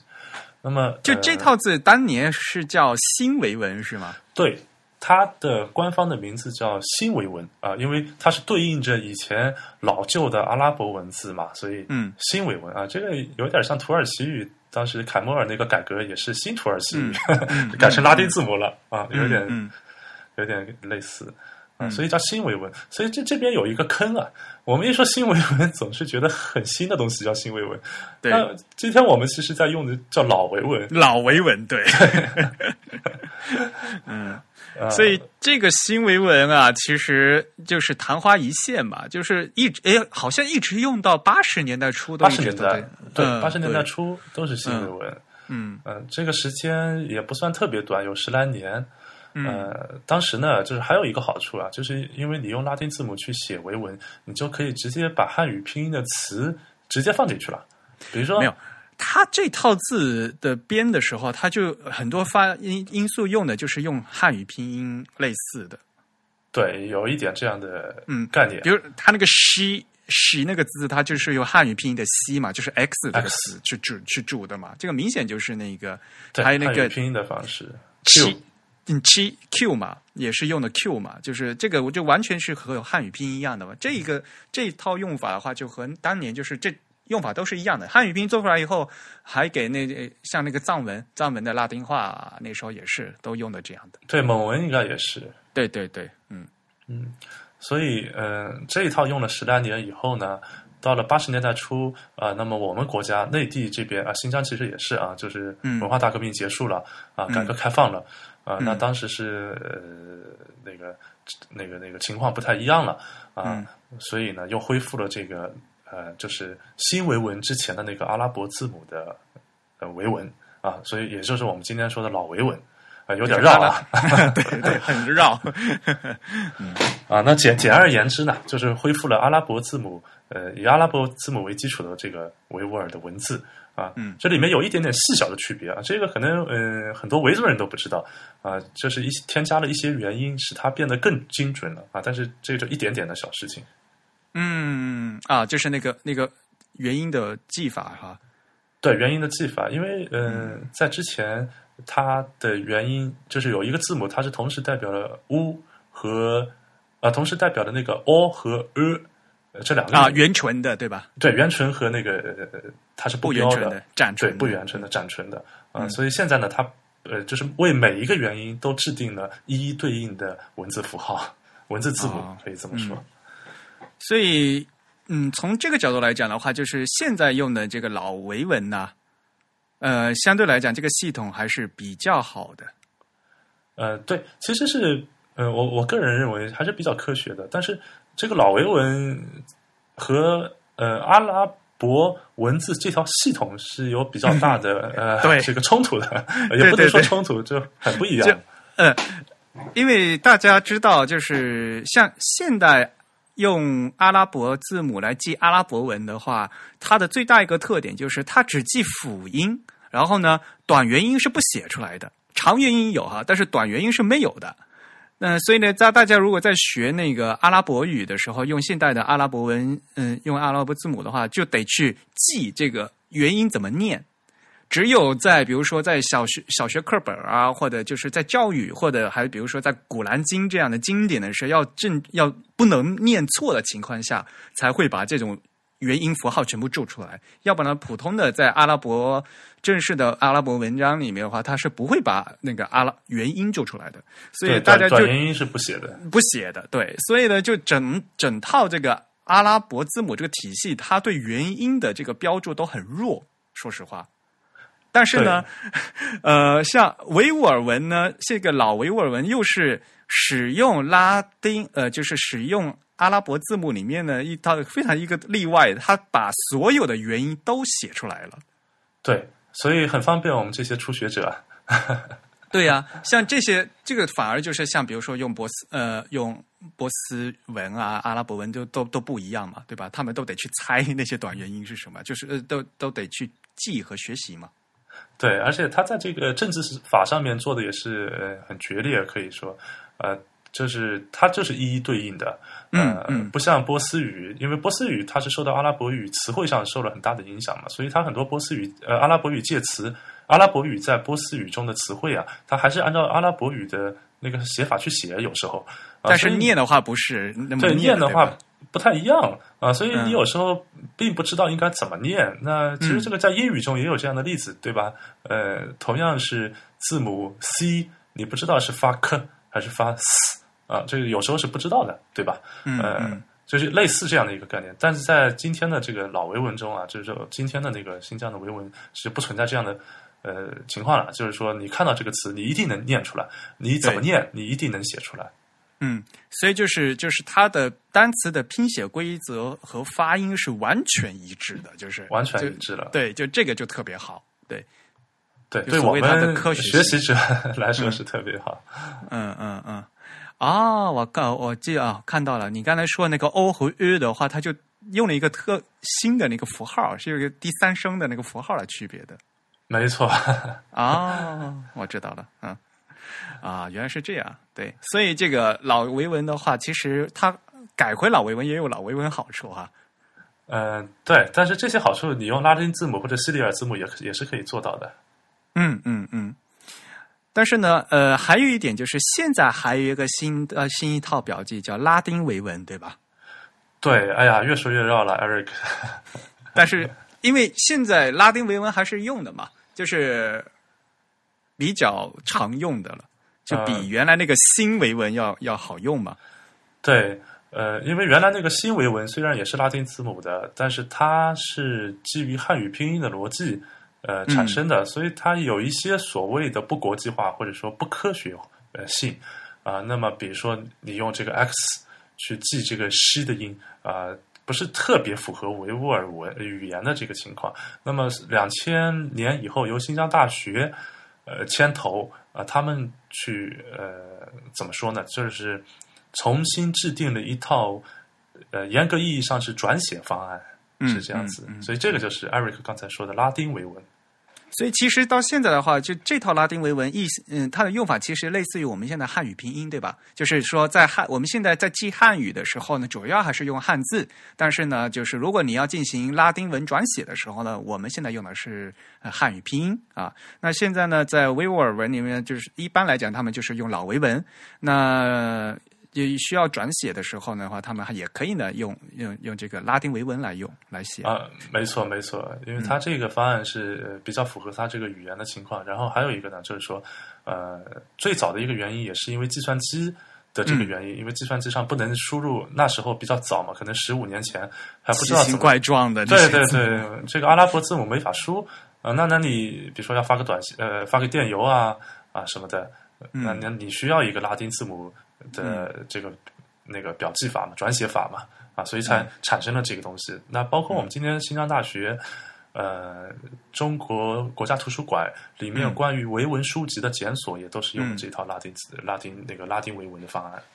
这个跟那个国际接轨嘛，就是像 ISO 里面的话，就是所有非拉丁文呃拉丁语系的，他们都需要提供一款就是呃拉丁转写的方案。像比如说汉语用的就是汉语拼音啊，这是进 ISO 的，这是个进国际标准的啊。所以维文也是需要的，所以这呃很意外，就是说这个是特别新的哈，对对，等两千年才才建的，对对，两千年才有。其实两千年也不太普及，只是一些知识分子啊，或者说新疆大学那些人，呃，嗯他知道。比如说新疆大学的，呃，之前有一个，他后来去法国呃读博士，那个呃 v a r 啊，他是主要是推行这个方案的一个一个学者。啊，嗯那他们可能是比较熟啊。其实这个方案在今天，呃，说实话，呃，在维吾尔知识分子或者说学上过学的人啊，所谓上过学的人里面，普及的也不是说特别好啊。大家用的这就是比如说发短信啊，或者说在没不能输入维文的这个情况下，用的那个转写方案啊、呃还是一种介于新维文与呃自己想象 或者说约定俗成。之间的这样一个东西，他不会去输那个新维文的一些怪的字符，嗯嗯啊，但是嗯但是他还是用了新维文的这个思路去代替嘛，嗯。对对对，x 啊 q 啊这些嗯这些去表记的啊，嗯那个没有办法了，毕竟新维文毕竟正式实施过，而且在教育现场也教过嘛，对吧？那这个将近二十多年也用过嘛。对，然后这个拉丁维文是它两千年才嘛，虽然它是官方最官方承认的，像像维吾尔自治区官方承认的拉丁，呃，像国际上也是承认的。好像国外的那些像维吾尔团体，他们用的也也是用这一套，但是就是毕竟是比较新的嘛，还需要时间嘛。现在还不到，才十几年嘛，对吧？这这十几年，对呃，这个还有一个文化上的一个原因，就是呃，因为维吾尔人啊，在历史上经历了太多的文字的变革，呃，说实话有点怕，呃，不要再变了，折腾，对，太折腾了，因为你变一次文字，导致了你一批文盲的诞生嘛，对吧？是的呃，呃，所以所以这个他们害怕这个，所以啊、好不容易恢复老维文了，呃，用了二十年，哎呦，又出来一个拉丁维文，那这是什么鬼呀、啊？都会这样问啊，这这都很害怕啊，所以这个也是一个特别重要的原因。嗯所以呃，像你刚才说，就是有一些就是那一辈的人的话，他们就只会新维文而不会老维文了。对，有这样的一个断代的，嗯嗯嗯，的确是这样子。像就是蒙古国也是这样子嘛。对，对，大家知道吗？就是在咱们内蒙古的话，一直都用传统的那个竖排的蒙古文嘛。但是在蒙古国的话，就是咱们以前的外蒙古嘛，就现在已经是蒙古国，他们就是已经转用那个西里文字了嘛，就就所谓的俄文字母嘛。那现在他们又想是开始要恢复，他们现在好像在小学教育里面又重新开始教教传统的这些蒙文了，那反而就是中年中年人这一辈的话就不认识，对，小朋友反而认识。对他没法去读以前的书，这个是他最大的一个问题。对文献啊，就是会有一些文化的断代嘛，就是。嗯。对，嗯这点其实还是蛮严重的，就是我觉得，呃，Eric，我们这个语言上的东西是好枯燥啊。我我突然想起来一个大家可能感兴趣的一个小尝试，我、插一下吧。你啊，我们我们说到新疆啊，都说到这个馕，对吧？这个啊每个人都知道啊，馕啊，这馕是很有意思。馕，呃，我们今天内地说馕，其实就是指。呃，比如说路边这个新疆维族嗯小伙烤的那个圆圆的大大的圆的饼，对，嗯圆的啊。其实这个馕啊，对于维族人来说，呃，它是有很多种的，各种各样，呃，可能有几百种都有可能，所以呃，并不是只是不是那种烤的那种干粮都叫馕啊？呃，可以这么说啊、呃但是呃，就是呃可以这么说，是传统的那种呃烤的呃面粉做的干粮类的都叫馕啊、可以这么说。但是比如说你说一个法棍，他们也不叫馕，他们叫 bolga，这个是俄语词就是法语是叫 baguette 嘛，法棍不是？啊。对对对对，就是这个，它它是从俄语里来的嘛，所以一个词嘛啊。嗯所以其实，在新疆馕是呃指一大片东西，但是我们在内地呢，往往就是指那一个东西叫馕。啊，呃，这个这个经常见啊，但是在那个印度，他们那也叫馕嘛，印度人吃咖喱，他们也叫馕嘛，没错吃印度吃印度咖喱的时候不就是，而且那个印度那个馕更软，我更喜欢吃那种。对，因为“馕”“馕”这个词也是波斯语从从伊朗来的嘛。其实，在波斯语里，嗯嗯我呃人们说馕，呃，这个范围就更大了。一个法棍，我觉得也可以叫馕啊。就面对于伊朗人来说，就面面烤的饼之类的都都叫是吧？对我我不是特别呃波斯语专业啊，但是我记得没错的话，应该是这样子。嗯，所以你看，这概念是越越缩越小，越缩越小。没有，那因为汉语本来就是对这个外来语不敏感的嘛，就是所以它之所以要有一个外来语的话，就是因为它需要去借用这个词来特指一个东西，要不然的话我就用我自己语言去套了嘛。没错，没错。嗯这不要说维维维吾尔族式的面饼，维吾尔族式的面饼太长了。对呀、就像像我像中，但是但比如说汉语，我们我们就不说 baguette 的，我们要说法式面包啊，对吧？对，法式面包、法棍。法棍嘛，对吧？就是，但我们但是我们会用我们的面包这个词去套嘛。但但你一定要讲的话，我说法式面包，对吧？法式面包，法式面包听起来就比馕要洋气的多啊！维式面饼，维式面饼，我们其其实这个呃，这个我们在这儿不用说的特别多，因为我们还是要拉回到我们的那个文字字体这这一块东西啊。嗯只只是我的我是什么意思呢？其实我就是艾瑞克以前老说，文字呃，或者说我们字体，其实都是我后面这个文化的一个折射啊。这个后面的文化其实是很有意思的东西。嗯嗯嗯嗯。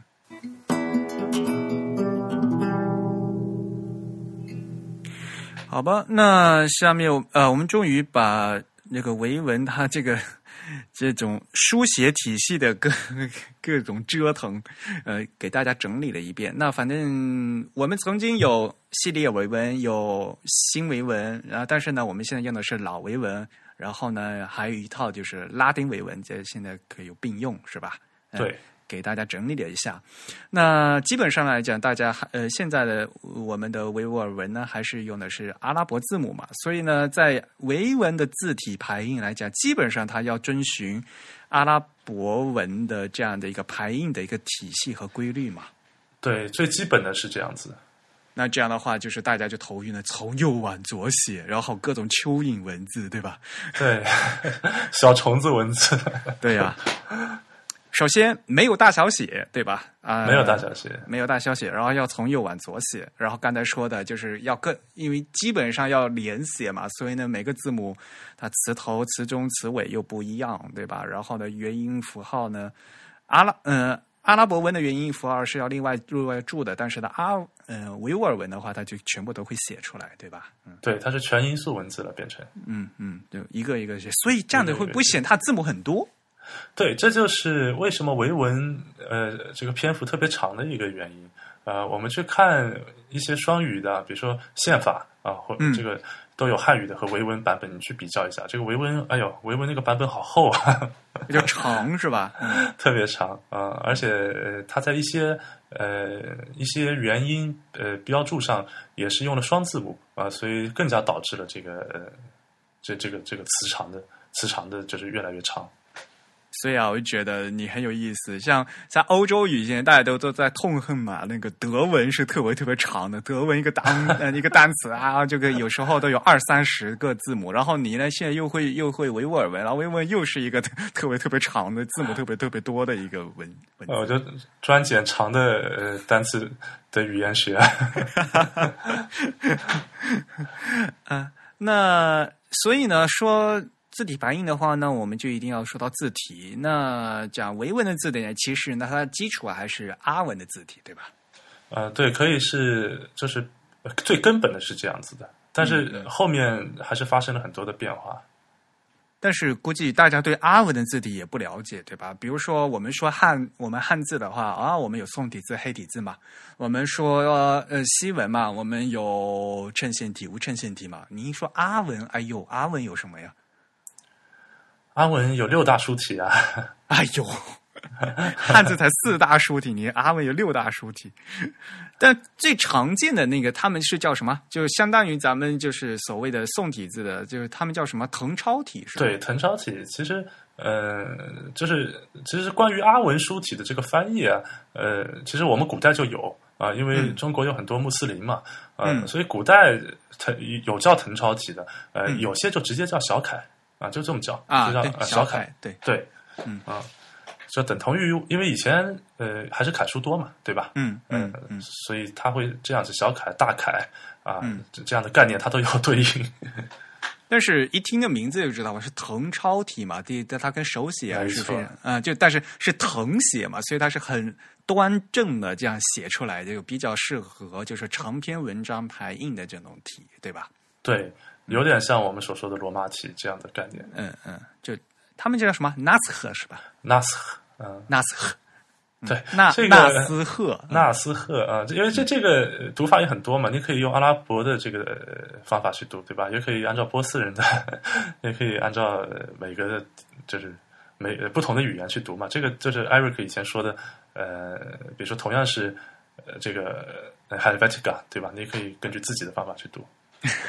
好吧，嗯呃，然后所以呢，首先这个纳斯克体的话，就基本上是应该是呃使用最为广最广泛的一个体了，对吧？对那相相对于黑体，类似于黑体那种，他们是叫库斐是吧？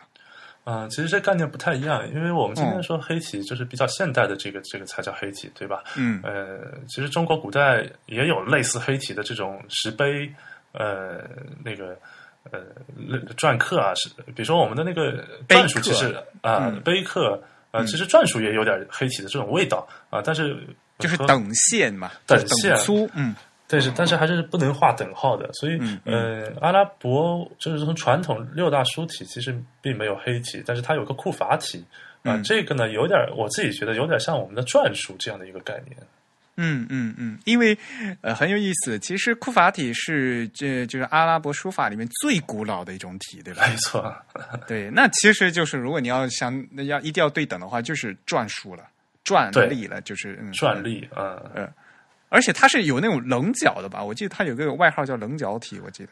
对，呃，其实库法体也有很多种，呃，哦所以它也不太一样啊、总的来说，呃，它就是比较很几何啊、横平竖直，大概是这样的一种感觉，装饰性比较强。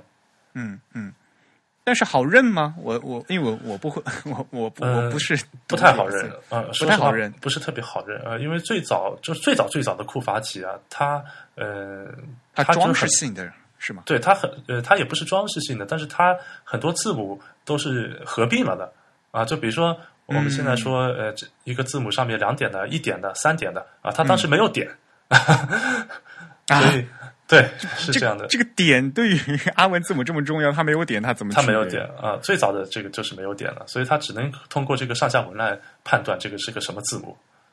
哦天哪！好吧，嗯对，这举举个例子，就好比嗯、我们今天说呃英语中的一个例子吧，呃，就德语有个 umlaut 对吧？就比如说 a 上面有两点，对，啊、这是变这是变音符嘛，就上面有有两个点儿，对，对，然后你嗯、你如果把这个点去掉了，呃那你就不知道它到底是一个变音的还是不变音的，你就不知道了。但是如果你懂德文的话，就大概能猜到啊，这应该是要打点儿的，你忘记打点儿了，对吧？嗯、有一点儿，但它那个差别比这个大。好吧，是的呀，那个阿文里面这个点儿都没有的话，这这完全哎，好吧。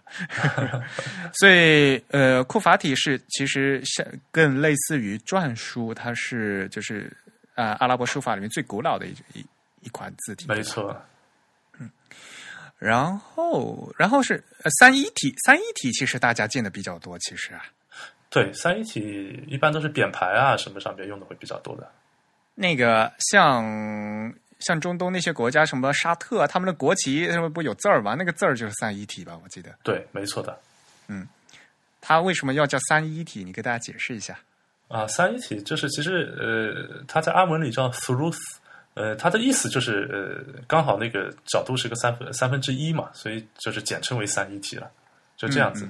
嗯 t h r u 呃 throughs 啊啊，thuluth，throughs 啊，波斯人就说 没有那个呃这个音，啊波嗯波斯没有斯这个音吗？没有没有，就是呃舌头夹在牙齿中间那个。对对对，就是呃 th 嘛，就是 TH 英文的 th 嘛。嗯、对他们没有啊，他们都都读死，哎，那嗯维文维语里面有这个维语也没有，维语也没有。哦，那他他们就不用这个字母了，就说实话嗯，对，维语没有这个字母，没错，啊，他就不用这个字母了，就是这个就是那个上面三 三个点儿的那个，三个点儿那个，对，这个不用了。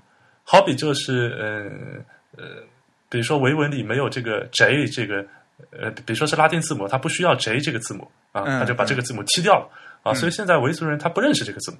呃就一般来说啊，他不不认识这个字母，他不知道这个是个什么东西。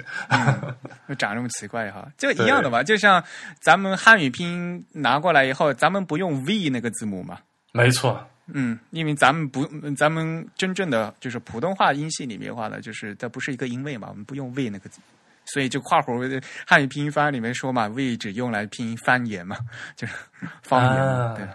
对对对，方言里还是存在的。哦，原来波斯和维文都没有“斯”这个字音呢。对它，呃，阿拉伯语里面很多的这个音都是没有的，因为毕竟波斯语是印欧语系嘛，它这个差别还是还是比较大的啊。那么顺便说一下，就是呃，其实波斯和阿拉伯也是差别特别大的两个文化嗯概念啊，就是嗯我们一般人都混为一谈嘛，这会混为一谈，对对，对和这个沙特有什么区别啊？其实区别呃特别大。呃，就比如说波斯语，它其实更像英语，对吧？更像德语这样的语言啊、它和嗯阿拉伯语本质上是完全不同的两种东西。嗯嗯嗯就我们今天比如说刚才说到的乌兹别克斯坦啊、哈萨克斯坦啊，嗯呃，什么斯坦，大家肯定平时在想，哎，这什么意思啊？对吧？是什么叫斯坦啊？嗯其实斯坦这个呃，这个这个后缀啊，就是从波斯语里来的啊。嗯波斯语里斯坦呃 stam 嘛，就是人站立的地方，人就是站立。啊，所以嗯。有人站立的地方就是一个国家或者一个地区嘛，所以嗯。Stand 其实就是英语里的 stand，就是德语的呃 standen，呃嗯，他们都是同源的，所以这样一理解就通了。其实大家可以再类推，其实那个 state 也是一个英语的一个国家那个嘛，没错，Eric 说的太对了，那个 state 也是同源词是的，德语的 Stadt 也是 start，嗯嗯，对，哎，我们为什么扯到这边来？接着说，接着说啊，呃，说到这个阿文的字体的话，其实我最早最早接触的这阿文字体啊，就是那是那个 Look R，啊，行书体。对啊，Look R 很漂亮，但是我一直写不好。哎，我们中国阿拉伯语呃那个教程呃就是教材阿拉里面伯语啊，对对，教材是学的那个，对对对，嗯，这个我觉得其实其实嗯蛮好的，因为因为实际上你到阿拉阿拉伯世界，大家都是那么写的嘛，就是手写体都是用这个体嘛，但是还蛮呃一开始就是因为和印刷的这个，因为印刷的话都刚才说的都是那个 NASCAR 嘛，还有时候长得还是不一样的嘛。呃，有挺大区别的，我自己觉得。对啊对，像比如说，尤其那个点儿，比如三个点儿、两个点，它它在 Look R 里面，它就直接连像画一小道儿了嘛。因为它是写了。因为它是行书嘛，就相当于呃就是有时候就就有有蛮割裂的。说实话，对于一初学者来讲，我虽然课本印刷的是 NASCAR 体，但是我要手写，我要学这个 Look R，我就觉得嗯还是蛮难的。一开始，对这个的呃，有一点点像我自己觉得，呃，你看惯了楷书的汉字，突然去看一个呃行草这样的一个感觉吧。嗯嗯，对。但是呢，跟嗯就 Look R 呢是就是阿拉伯世界就大家就平时手写啊最常最常见的手写的一个字体，对吧？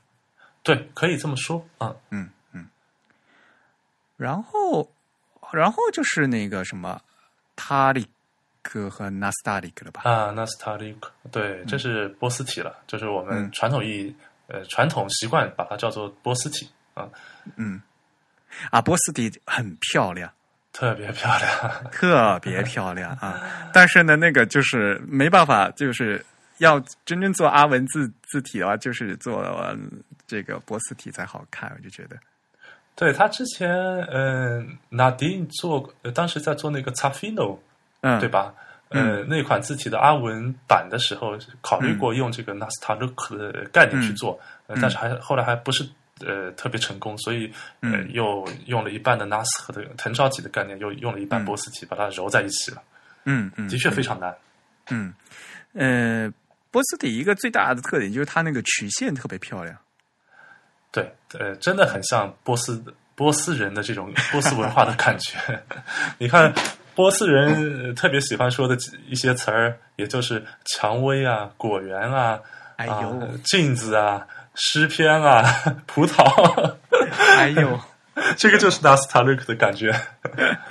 好吧，嗯，因为原来它是有个体叫叫塔塔利克体嘛，吧对塔利克。他利克的体。塔利克。然后呢，然后跟原来的誊抄体就 nas 和结合在一起嘛，所以叫 nas 塔利克，对吧？没错，没错，嗯，它是这样的一个发展过程。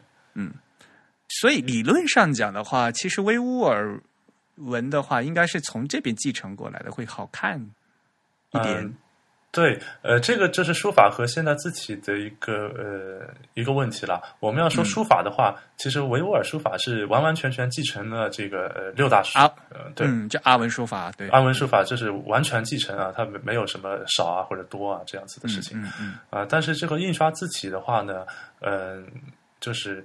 今天的今天这个用阿拉伯文字的这个世界里面啊，呃，其实分成大概的可以分成两种。第一种就是、呃非伊朗国家啊，那么也就是阿拉伯国家了、啊嗯，那他用的那个誊抄体或者说 nas 体，嗯呃，是一种风格啊。总的来说是这样子啊。嗯那么呃，波斯系的这些，就是波斯文化圈的这些国家，比如说伊朗啊、阿富汗啊、呃，这个巴基斯坦啊，嗯嗯呃，或者说我们新疆啊，也受很大的影响。那这些国家用的这个正文体啊，他们互相会类似一些嗯，啊。这这也是刚才 Eric 说的是呃新疆受到影响的，呃，就是这个事情啊。所以我们今天新疆的呃看到的这个正文体，的确和伊朗的这个呃就是最通用的正文体，以及阿富汗呃普什图语的报纸的这些字体都是特别像。哎，你说到报纸，我记得好像就是当年就巴基斯坦，嗯、那边他们不是有那个乌尔都语吗？啊，这个是纳斯塔勒克的吧？那乌尔都语他们到后对啊，就是到最近到二十一世纪的，呃他们那个报纸都还都是手写的，就是全部。啊，是的，是的，嗯，我也见过这样，包括我们国家乌尔都语教材里的字体也都是波斯体。哎呦，那个真是太累了，我看的。啊，但是哎呀，就很漂亮，虽然看不懂啊，就觉得很漂亮，但是特别难排。哎呦，排这个怎么排呀？真是的。对，特别难啊、因为它的呃流线性特别强嘛。嗯，它那个基线有时候是两层、三层的，对吧？它那对对而且那个对盒字也特别特别多。对，这个的确很复杂。嗯嗯嗯嗯。哎，阿文他那他是不能用 hyphenation 的吧？就是不能用连字符的吧？嗯，一般意义上应该是不能用的。对啊，他就不写个词儿不能把中间断开来的。那那他怎么调词句啊？他啊，他呃，阿文就是用 k i s h d a 就是那啊个 k i s h d a 呃啊，怎么翻？就是用 Kishda，嗯对 k i s h d a 但是 k i s h d a 也有很多种嘛，就是也不是说很多种，也有不同的用法，等等等等。嗯，对，这个就说来复杂了，维文就没有这么复杂，因为毕竟，呃，说句实话，今天维文，嗯、虽然是用的阿拉伯字母，但是很多东西都已经和呃我们今天的阿拉伯国家并没有太大的关系，呃嗯。包括一些字母的造型啊，嗯。呃，字母的呃审美啊，或者说字体的审美，呃，都是嗯。你其实一看就是有区别了，已经。我就是因为现在，因为我们的印刷字体就是有另外一个体系吧，就是你那篇文章里面介绍的嘛，所以现在咱们就是国内的维文呐、就是印刷的都那那 那个字母啊都特别正，就一个都是直立的，而不是都没有倾斜的角度的，就是对，然后呢都排的比较密，就就是印就跟你刚才讲的嘛，因为那个字母比较比较多嘛，对，呃，还有一个就是受到这个，我自己觉得受到伊朗啊或者呃阿富汗这边的影响啊，所以他们的字体也比较类似，也是这样子。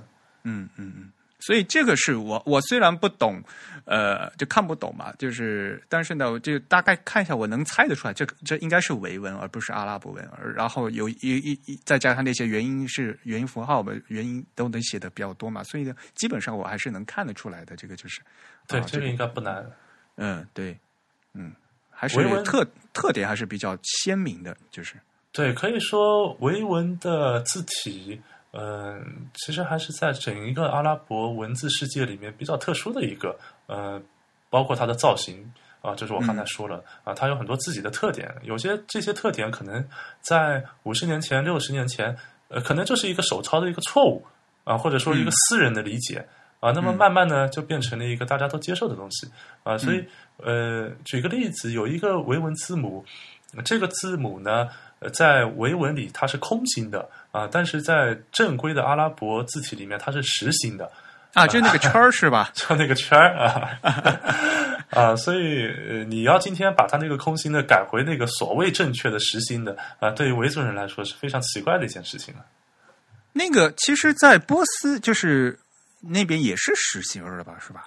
呃，那个是空心的，空心的吗？就是维文里是那个实心的，呃，那个啊实心的，对。哎哎，是哪个字母啊？呃，我说的其实有两个，我刚才说的是那个屋上面那个呃那个就是元音屋上面那个东西，那个小蝌蚪 啊，那小蝌蚪，好吧。对对对，呃，所以这个这个哪一个字母其实无所谓，这是说明一个现象，它其实呃。呃，就是慢慢发展，就发展出自己独特的一套东西来了。嗯嗯嗯嗯嗯，他呃，我们说回这个维吾尔的印刷的传入的这个史啊，其实也是很有意思的一件事情。呃，我在那篇文章里写了，我说最早的这个维吾尔文的印刷机是瑞典传教士在十九世纪末呃二十世纪初带到喀什的。呃，然后当然他们是为了传教嘛，对吧？呃，这个目的。啊，但是在这个目的之外呢，他们也印很多，比如说是儿童故事啊，呃，编当地的字典、做报纸啊这样的事情。啊，其实在这个之前，呃，我那天还看了一个资料啊，十九世纪末，其实左宗棠。还把这个雕版印刷带到乌鲁呃带到那个哈密，嗯嗯嗯，去用雕版做维吾尔文的呃，当时可能还不叫维吾尔文啊的一个印刷工作啊，这个是，但是这个没有成规模啊，它可能只是官用用了几下呃印一些东西就完了。呃，我刚才说的瑞典传教士那个事情，在喀什还是成一些规模的啊。那么在同时期呢，其实可能在早那么几十年，也有从中亚过来的石印的图书。啊，这这些也有啊，但是总的来说不是那么多啊，所以瑞典传教士其实是开辟了这个维文印刷的呃先河嘛，可以这么说。因为是这样子的，因为我咱们就是从汉地传出去的话，都因为汉地多数用的还是雕版嘛，就整版雕的嘛。对，是汉字汉字的习惯嘛，嗯，而从瑞典他们过来，他们那个时候是活字吧。活字，金属活字，对，是金属活字嘛？它是把是拆开来可以反复，所谓的活字，它是可以拆开来可以反复利用的，才叫活字嘛。对的，而且他们当年那个活字比今天我们用的这个维文字体要漂亮的多，说实话，而且呃 复杂的多，它有很多合字啊，对，很多这种呃高级的所谓的高级的功能，今天全部简化没了。你要这样讲的话，像古登堡他最早的那个啊，没错，其实还是圣经里面的那个活字，他他将近有几百，有一百多个呢，都啊是。是的，嗯，可能为了宗教的原因，力量就比较强大吧。所以，呃，啊。TIB 那篇文章是我给你做的编辑嘛，所以我当时拿到你的原稿的时候，其实我自己读的时候也是非常惊讶的啊！原来我们维文的这个最早的这些活字排版印刷，居然是欧洲人。我我知道是欧洲传过来，但是我没想我没想到是瑞典人过来的。哎呦，好远呐！一下子穿过这个欧亚大陆的最边缘，千里迢迢的过来，真的是。对，当时呃，哑铃。啊，他也在这个瑞典传教士的这个团中，呃，他写过一本书叫《重返喀什喀什格尔》，呃呃，《Return to Kashgar》，呃，这个书有中文版，啊，大家有兴趣可以买来看一看。他就嗯详细记录了呃当时这个事情啊，这些印刷机怎么来的，印了一些什么东西，然后还记录了很多当时呃喀什古城的一个风貌，呃人们的一个生活状态里面的文化，是特别有意思的一本书。嗯嗯嗯，呃，在我们今天也会把当呃你在 TIB 的这篇文章再次的贴的链接呢贴到呃我们今天的 show notes 里面去哈。呃，这篇文章的名字呢叫《维吾尔字体百年月影：从喀什卡尔到乌鲁木齐》。这篇文章其实写的特别特别好。谢谢。啊，不过大家肯定，比如说像在内地的朋友，就很一看到用维吾尔文写的肯德呃肯德基的门头，大家会觉得很好奇。我这边还有我这边还有很多维吾尔文写的建设银行、中国银行、杭州小笼包，各种各样的。因为在现呃自治区那边的话，它是规定就是必须要用双语，对吧？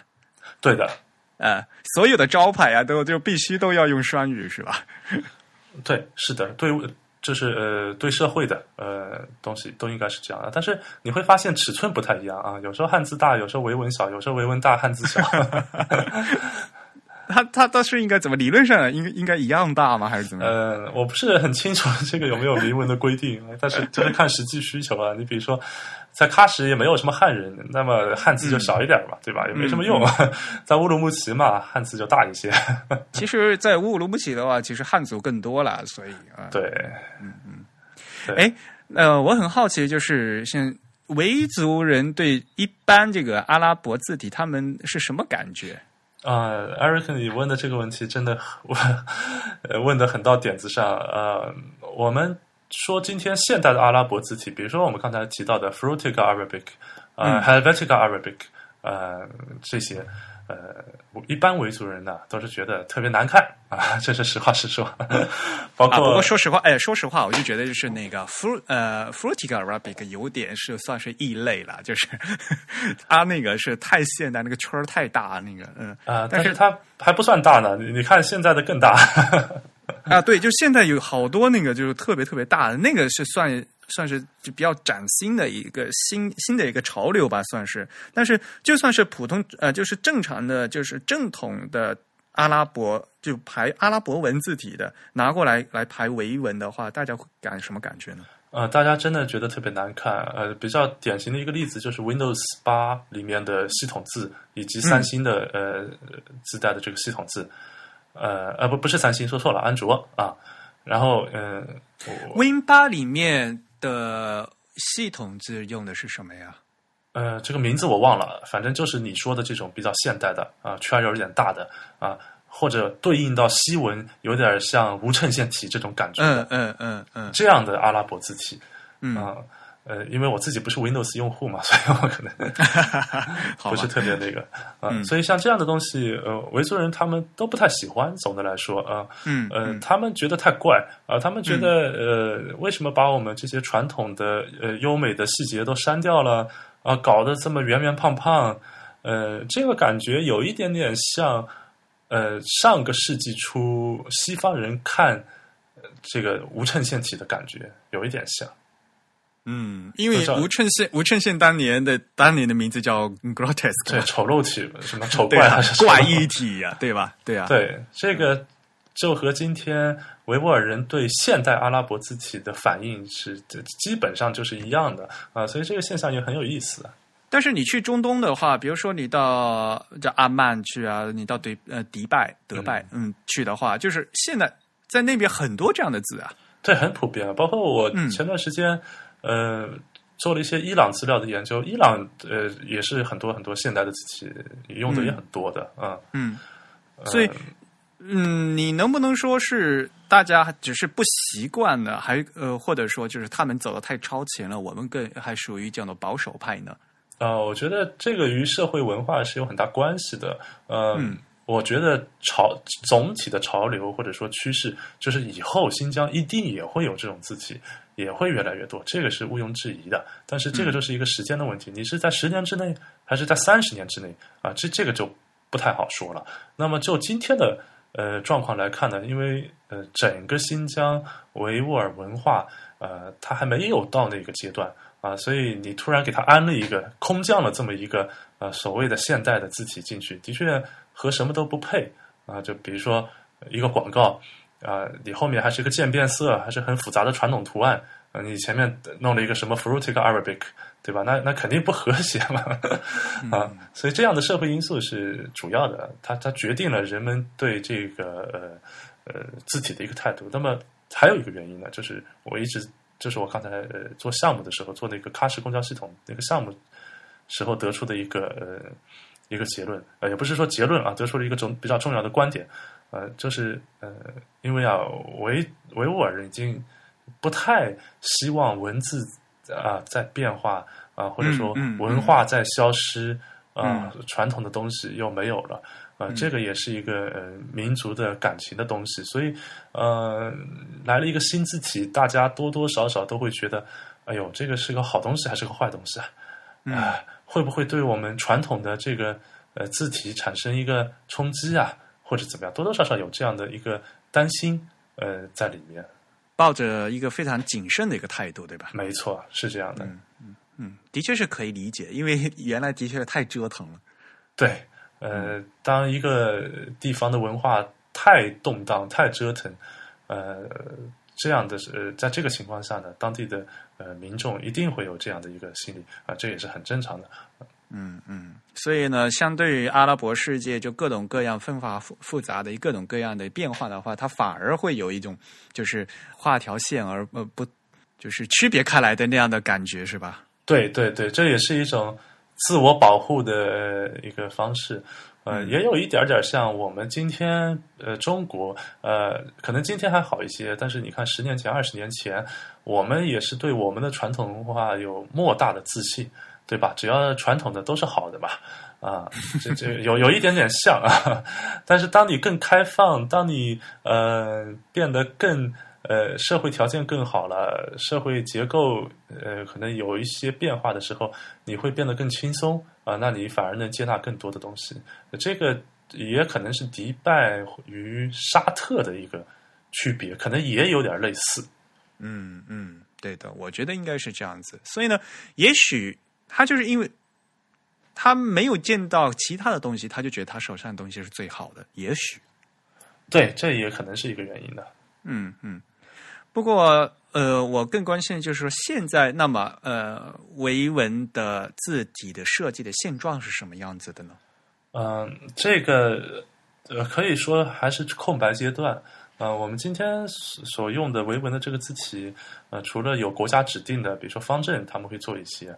啊，那么新疆当方正他们他的所谓的白体黑体，对吧？对，是 他这个其实对他只是完成一个就是实际的需要嘛，他其实并没有特别多的设计上的思考啊。那么自治区也会有一些自己啊，当然也有一些呃公司他们也在做这个自己，但嗯，总的来说，呃，这个阶段还是处于一个把原来签字复刻到电脑上的一个阶段，呃，它并没有呃。并没有到一个字体设计的阶段，我可以是这么说啊，或者说设计的一些字体还是一些相对传统的美术字啊，呃，加一些花纹啊，或者说把这个库法体啊稍微改改啊啊这样子啊，呃，对于正文字来说，呃，基本上八十年代恢复老维老维文以后，那款字基本上就用到了今天，可以这么说。嗯，就是没有办法。就是没有什么选择，对吧？没有什么选择。呃，而且话说回来的话，如果呃，如果你对普，因为说实话，从绝对数量来讲的话，就现代阿拉伯文的字体的话，相对来讲选择选你的选项还会比较多一些。就是如果你用，因为毕竟啊，阿拉伯字。字体的话，因为阿拉伯世界在国际上的话还有这么多个国家，它现现在有很多呃新的字体厂商在不断的开发阿拉伯文的字体，它的选项是蛮多的。那如果你又觉得说阿文字体不能直接拿来用的话，你自己又没有东西可选的话，这就会变成是一个很尴尬的一个境地。嗯，其实我觉得对于新疆来说，可能也不是一个很大的问题，因为呃，你整一个设计业以及文化，可能还没有对字体有这么大的需求。说实话，呃，就像咱们在这个八十年代、九十年代啊，可能八十年代，呃，我印出来就可以了，对吧？我我这个呃经费啊什么都有限啊，嗯所嗯所以这个都是有关系啊。其实我自己觉得并没有一个特别呃大的一个需求，目前来说，嗯啊，我也跟一些维吾尔设计师去聊过这个问题啊，他嗯们的反馈基本上也都是这样。其实我跟初阳在聊天里面，其实我印象特别深的就是一点，就是因为初阳能呃去学习这门语言，然后了解这个语言文字的特点，所以呢，他你在抓。你在自己设计维文的时候，你能抓到它一些特点，比如说，呃，维文的，因为它的字母拼写比较长，所以你会把在你在自己设计维文字体的时候呢，会把这个字母的呃宽度做窄一些，把字距拉紧一些。像这一点的话，我就觉得就是完全是非常呃重要的一点，就是从母语、从阅读者的角度来讲，去设计这样的一个方法。嗯对，Eric 刚才说的，就是我在做那个呃 Nafis 这款维文字的时候采取的一个方法。呃，那我我我我想说的就是说，并不是说呃设计字体一定都要去学语言或者怎么样，这个不是一个必须的。呃，我们有很多路都可以走。那么，只是因为 Nafis 这款字，我的设计目的是专门针对维吾尔语去设计一款字体，是有这样一个前提啊，所以我 我才用了一些学语言啊这样的一个方法去做。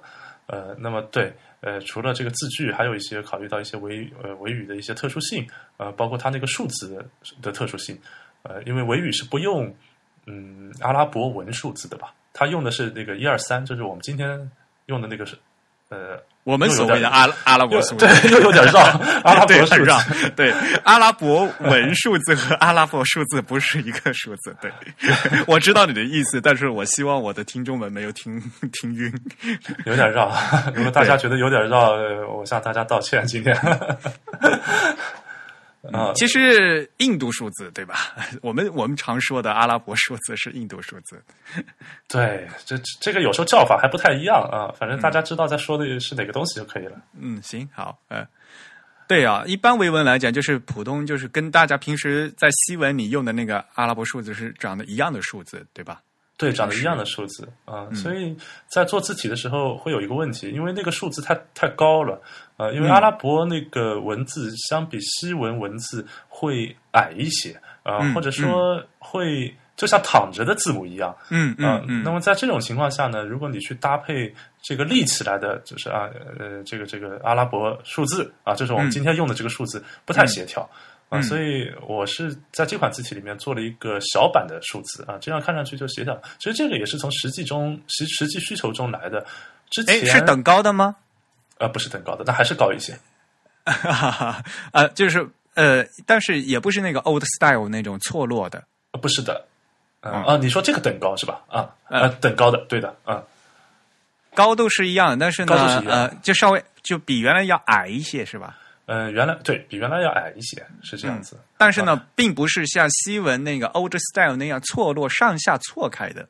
不是的，呃，为什么没有？当时也有考虑，因为从节奏上来说啊，可能 Old Style 的确是比较符合那个阿拉伯文比较跳跃的这个节奏啊、嗯但是呃，考虑到其实，在新疆，呃，大家不习惯那个 Old Style 的数字的形式，所以我觉得没有必要。这个是影响阅读了嘛？嗯嗯嗯嗯对，所所以就是类似呃这些东西都是通过观察这个语言呃所得来的。嗯嗯嗯，对，所以像这这些，这是一个很重要的一个 approach，我觉得，嗯、因为如果呃，当然了，是本族人来设计这个是最好的啊、但是对于像我们就是非非本族人嘛，对吧？那我们要要针对这一个语言文字的一些特征，然后再给它一些针对性的一个设计的话，我觉得这样的话可能会呃使用上来讲也会更方便一些。嗯对，呃、这个成本会比较大。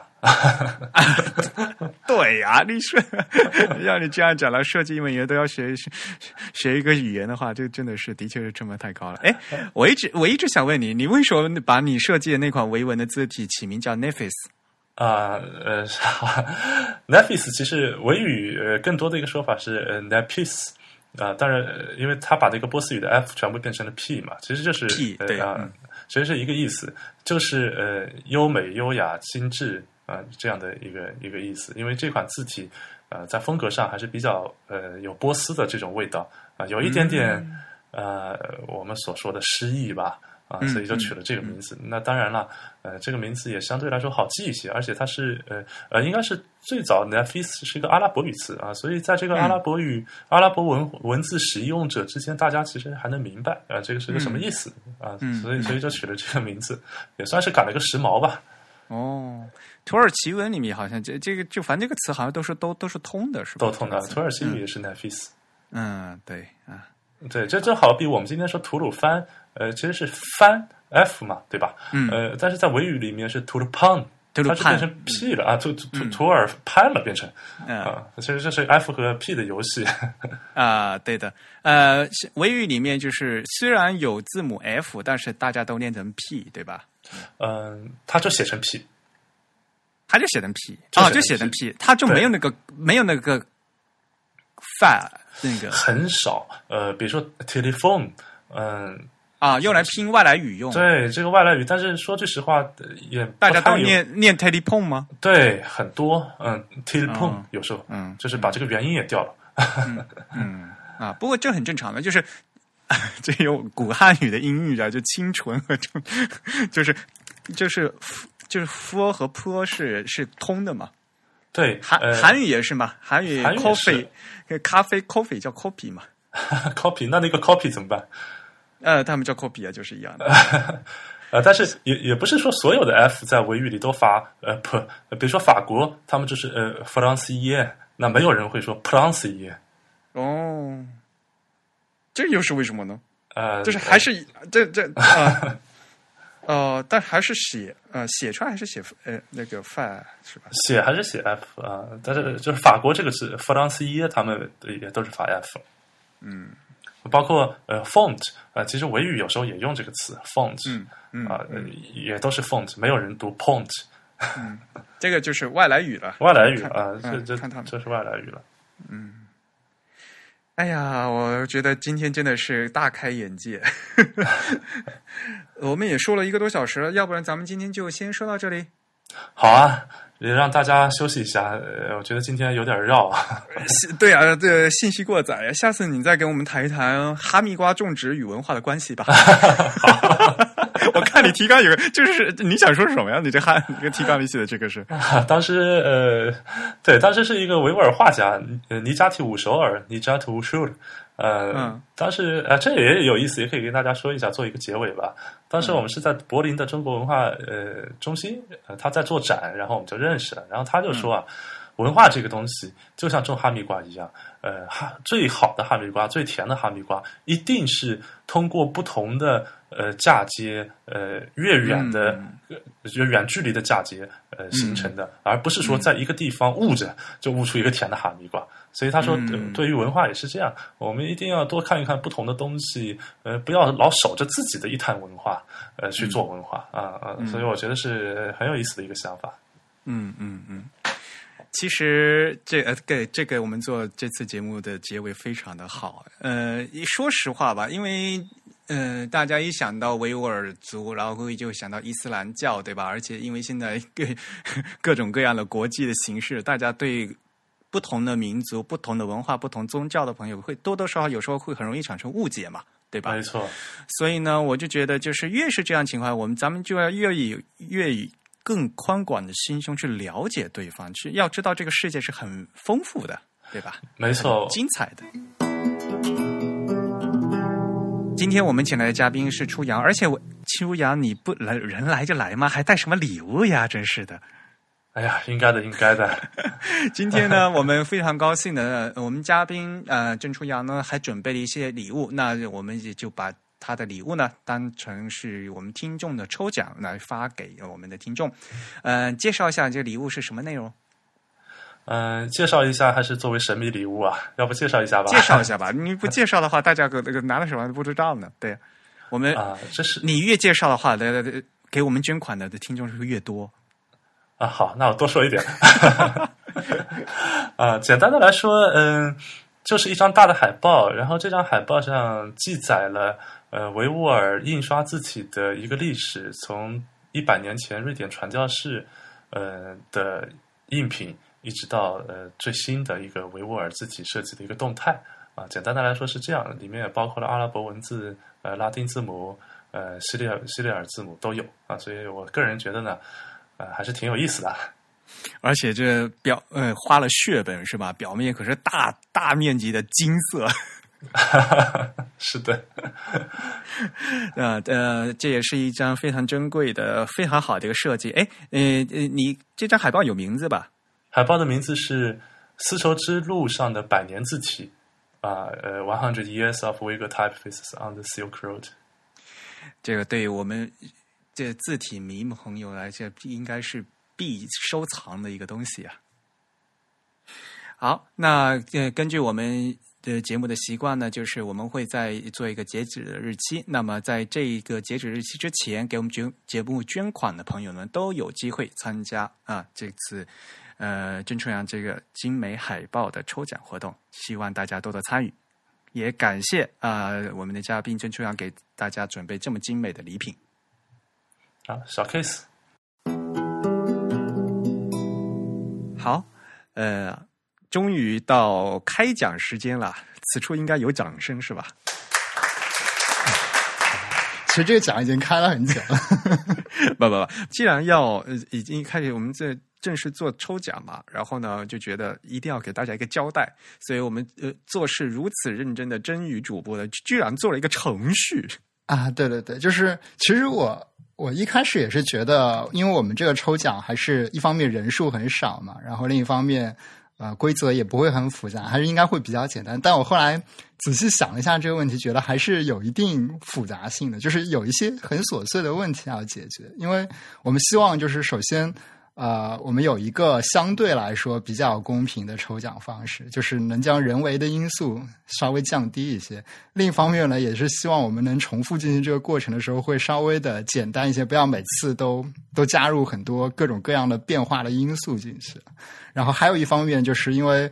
我们不确定我们每次抽到的这个几位听众是不是一定能联系到，所以我们希望能保留一个机制，就是说，呃，假如有一位听众联系不到的时候，我们可以顺次的将后面的这个呃理应获奖的，或者说获奖可能性最大的那位听众给他提上来，是不是？因为我们现在这个因为渠道还是蛮多的吧，嗯，因为有的听众是从 PayPal 过来，有的听众是从支付宝过来，那有的听众呢是从微信过来。嗯嗯，然后这三个渠道除了 PayPal 之外，其实其他两个渠道我们都没有这个点对点能直接联系到大家的方式。哎，支付宝啊，要互加为好友才行是吧？呃，对，一方面是这样，另一方面，即使加了好友，我也只能在支付宝里给大家发一个像这个 IM 讯息一样的。但我知道很少有人经常打开支付宝去看这个消息，但是。啊，但是如果有发消息，收到消息会有那个通知是吧？哎，还真不一定。如果因为我知道很少有人拿支付宝当 IM 工具嘛，对，说不定他就他就把这个消息关掉了或者怎么样。而且最关键的是，这年头你要是收到啊你中奖了这样的信息的话，大家都是很有有点像骗人的感觉。这年头，对对对，好吧。呃，所以呢，呃，这次呃，我们上次节目是十月十八号播出的，是吧？对，嗯，然后我们截止到了呃十月二十三号的二十三点五十九分，然后您就在二十四号你就开始抽了，对吧？就简单来说，就是我们会在那个二十四号的零点之前嘛，就划一条线，然后把这之前给我们捐赠过的听众全都整理到一起。呃，当然有一些。有一些非常特殊的人，我们可能会不把它放到这个抽奖的这个范围内。比如说，我们自己的一些工作人员啊，这样子。还有，因为给我们捐赠的还有像方正和汉仪这样的企业机构，我们也不会把他们放到这个抽奖的对象之中。这也是为什么要写一个程序来实现这件事情。你这样的汉仪和方正的同学听起来好伤心呢。没有放一个韩城这么多员工，我们只有一份奖品送过去怎么办呢？好吧，对，然后我们就是在那个时间点之后，其实我是随机挑了一个时间来抽这个奖。嗯，稍微讲一下你那程序怎么写的啊？好吧，呃，其实，嗯，其实我可以给大家看到这个源代码的，是一个非常简单的。简单来说，就是说，呃，我们这是一个随机数的生成器嘛，这就是这是一个随机抽奖的最简单的方式。那么，就像我们之前说的，为了我们能够有一个机制，可以将呃。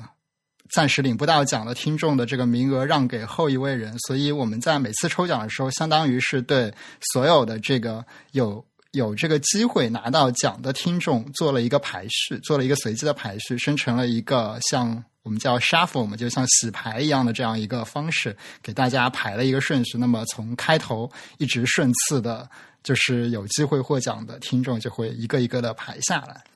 嗯，这次我们用了这个随机数生成方式，其实也是一个非常经典的吧，或者说是一个最最普通的，就是所谓的叫梅森旋转法啊。我不知道，啊，这是这是一个，哎，这应该是两个日本人开发的一个算法，应该是现在非常多编程语言标准库或者是一些。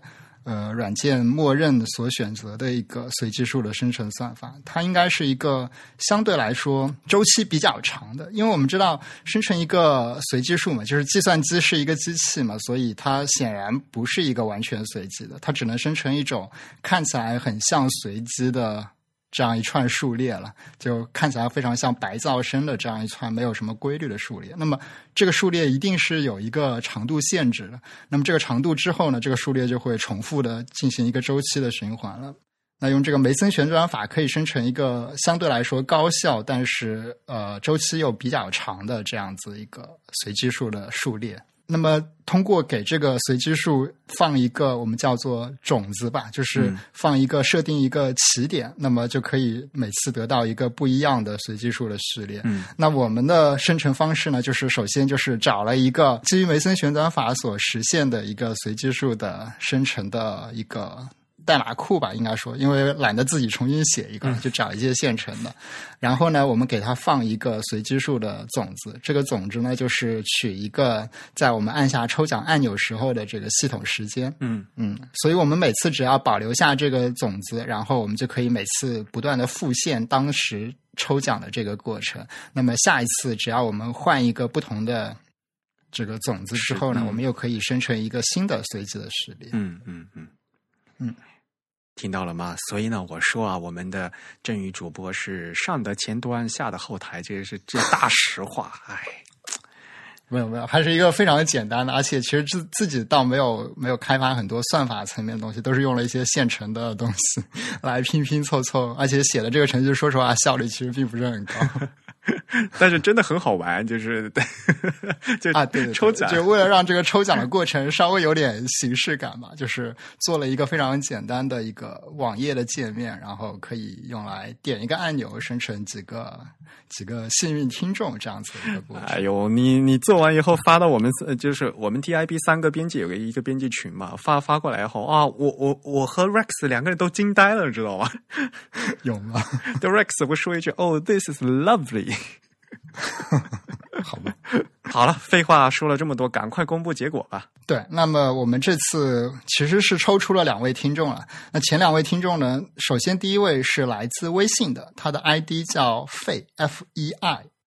那第二位呢是来自 PayPal 的，他的呃 PayPal 上因为显示的其实是他的账户的名称了，他叫做绝非徐，他其实是我们上一期的。我们验过他的这个听众来信的这样一位听众，对吧？其实是我们老听众了啊。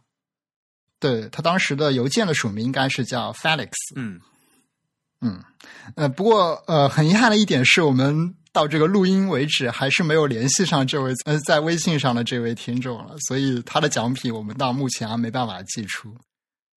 我们本来说我们的奖品应该是全球包邮的吧？刚是我当时是随便说了一句，结果我们后来 结果第一次就必须要发一个国际包裹。啊，对对对，因为我们这位在这个 PayPal 上的这位绝非石这位听众，他其实是一位。在海外生活的这样一位听众，他是所以他是在美国是吗？嗯，对对对。啊，我们的听众遍全球啊！是，我们就第一次寄邮包就寄到了一个美国的地方。而且你服务还这么周到，居然用了 FedEx。呃，可能是因为我比较偷懒，FedEx 可以上门取件，贵节目真有钱。是不是有点入不敷出的感觉？没有没有，我们就是要为了让我们的听众有最好的那个得奖体验嘛。啊，不过这倒是啊，就是因为我其实以前寄过一些呃非常普通的邮政的邮包，就感觉那个感觉有点有点不是很安心的感觉。说了到呃，搞了半天，就是邮费比我们那个那这本书要贵得多，是吧？这倒是，嗯，对。那那我们这次因为还有第一名听众的这个奖品没有寄出了，所以我们就是按照我们之前的规则呢，我们会暂时将后面有机会的这个听众的名额提上来。那么暂时呢，我们就将这位微信上的这位费这位听众呢，他的名额保留在那边。那么如果你之后能联系到我们的话，嗯，我们会将之后奖品有多余的会。或者说，我们就可以将下一次的奖品补送给你，对不对？嗯，所以呢，赶快，嗯，那这样子他就得不到这本大红书了。啊，对对对，啊，没关系啊，初阳已经给我们准备了新的礼物，所以呢，我们这次还会接着抽奖的嘛。嗯，对，所以我们的规则呢，还是跟上次一样了。那我们。大家听到这期节目呢，应该是十一月的一号。那么我们这次抽奖呢，呃，截止到一样的是，截到礼拜天，也就是十一月六号的二十三点五十九分。那我们会在呃第二天，就是七号来进行抽奖。嗯，对。哎，其实通过我们这个随机数的这个 seed 是可以反推出我们在具体的哪个时间点抽奖的啊。对，大家知道这个系统时间是根据那个所谓的 Linux 啊 Unix 操作系统诞生的那一年的某一天的零点开始，嗯，然后以这个毫秒为单位排出一个数值。大家有兴趣的话，可以去推算一下我是在什么时候按下这个按钮。我们可以把这个 seed 告诉大家。但是，哎呦，我们的听众有多少 geek？嗯。嗯，估计就是美院出身的朋友就已经听晕了。到现在，啊，好吧，好吧，我们刚刚经历了一个是，呃，这个应该算什么？中亚、中亚地区和东欧地区的这个文字语言的这样一个严肃讲座之后，又变成了一个技术话题的东西。这实在是听不下去了，我们肯定要掉粉的。好，呃，我们也是非常感谢啊，大家能继续来呃支持我们，然后不停的给我们捐款。那我们也是希望呢，就是能给大家一点，虽然呃礼物非常小，但是毕竟是我们的一点心意。嗯，好，那我们今天的节目就到这里。对，感谢大家的收听。那么，如果大家喜欢我们的节目的话，可以给我们捐赠，在支付宝、微信以及 PayPal 上都可以给我们捐赠。呃，支付宝和 PayPal 的账户呢，都是我们的邮箱地址。：podcast at the type 点 com，p o d c a s t at t h e t y p e 点 c o m。那么同时呢，大家也可以通过这个邮箱地址来联络到我们，给我们写一些听众反馈。同时呢，也可以在 Twitter、微博、微信、Facebook 这些社交网络上找到我们。在 Twitter、微信、微博上都搜索 the type t h e t y p e 可以找到我们。在 Facebook 上呢，搜索 type is Beautiful T Y P E I S B A U T I F U L 就可以找到我们。你居然拼出来了！哎，我以前没有拼过吗？对了，这次给我们新增新增这个捐款的听众，当然也会进入到我们这个最新的抽奖名单当中来了。嗯，那肯定的，所以欢迎欢迎大家踊跃捐款啊！不过之前呃拿过奖的听众呢，我们就会暂时将你的这个 抽奖名额排除出去，因为我们的奖品非常的有限，所以我们希望能给更多的听众一些机会，嗯，保持公平性嘛，哈。对，好，感谢大家的收听。本期节目由 Eric 和郑宇主持，我们请到的嘉宾是郑初阳。我们谈论的是维吾尔文和维吾尔语以及维吾尔文的字体排印。本期节目由 Eric 在 Mac OS 上剪辑制作完成。咱们下期节目再见，拜拜。嗯，再见。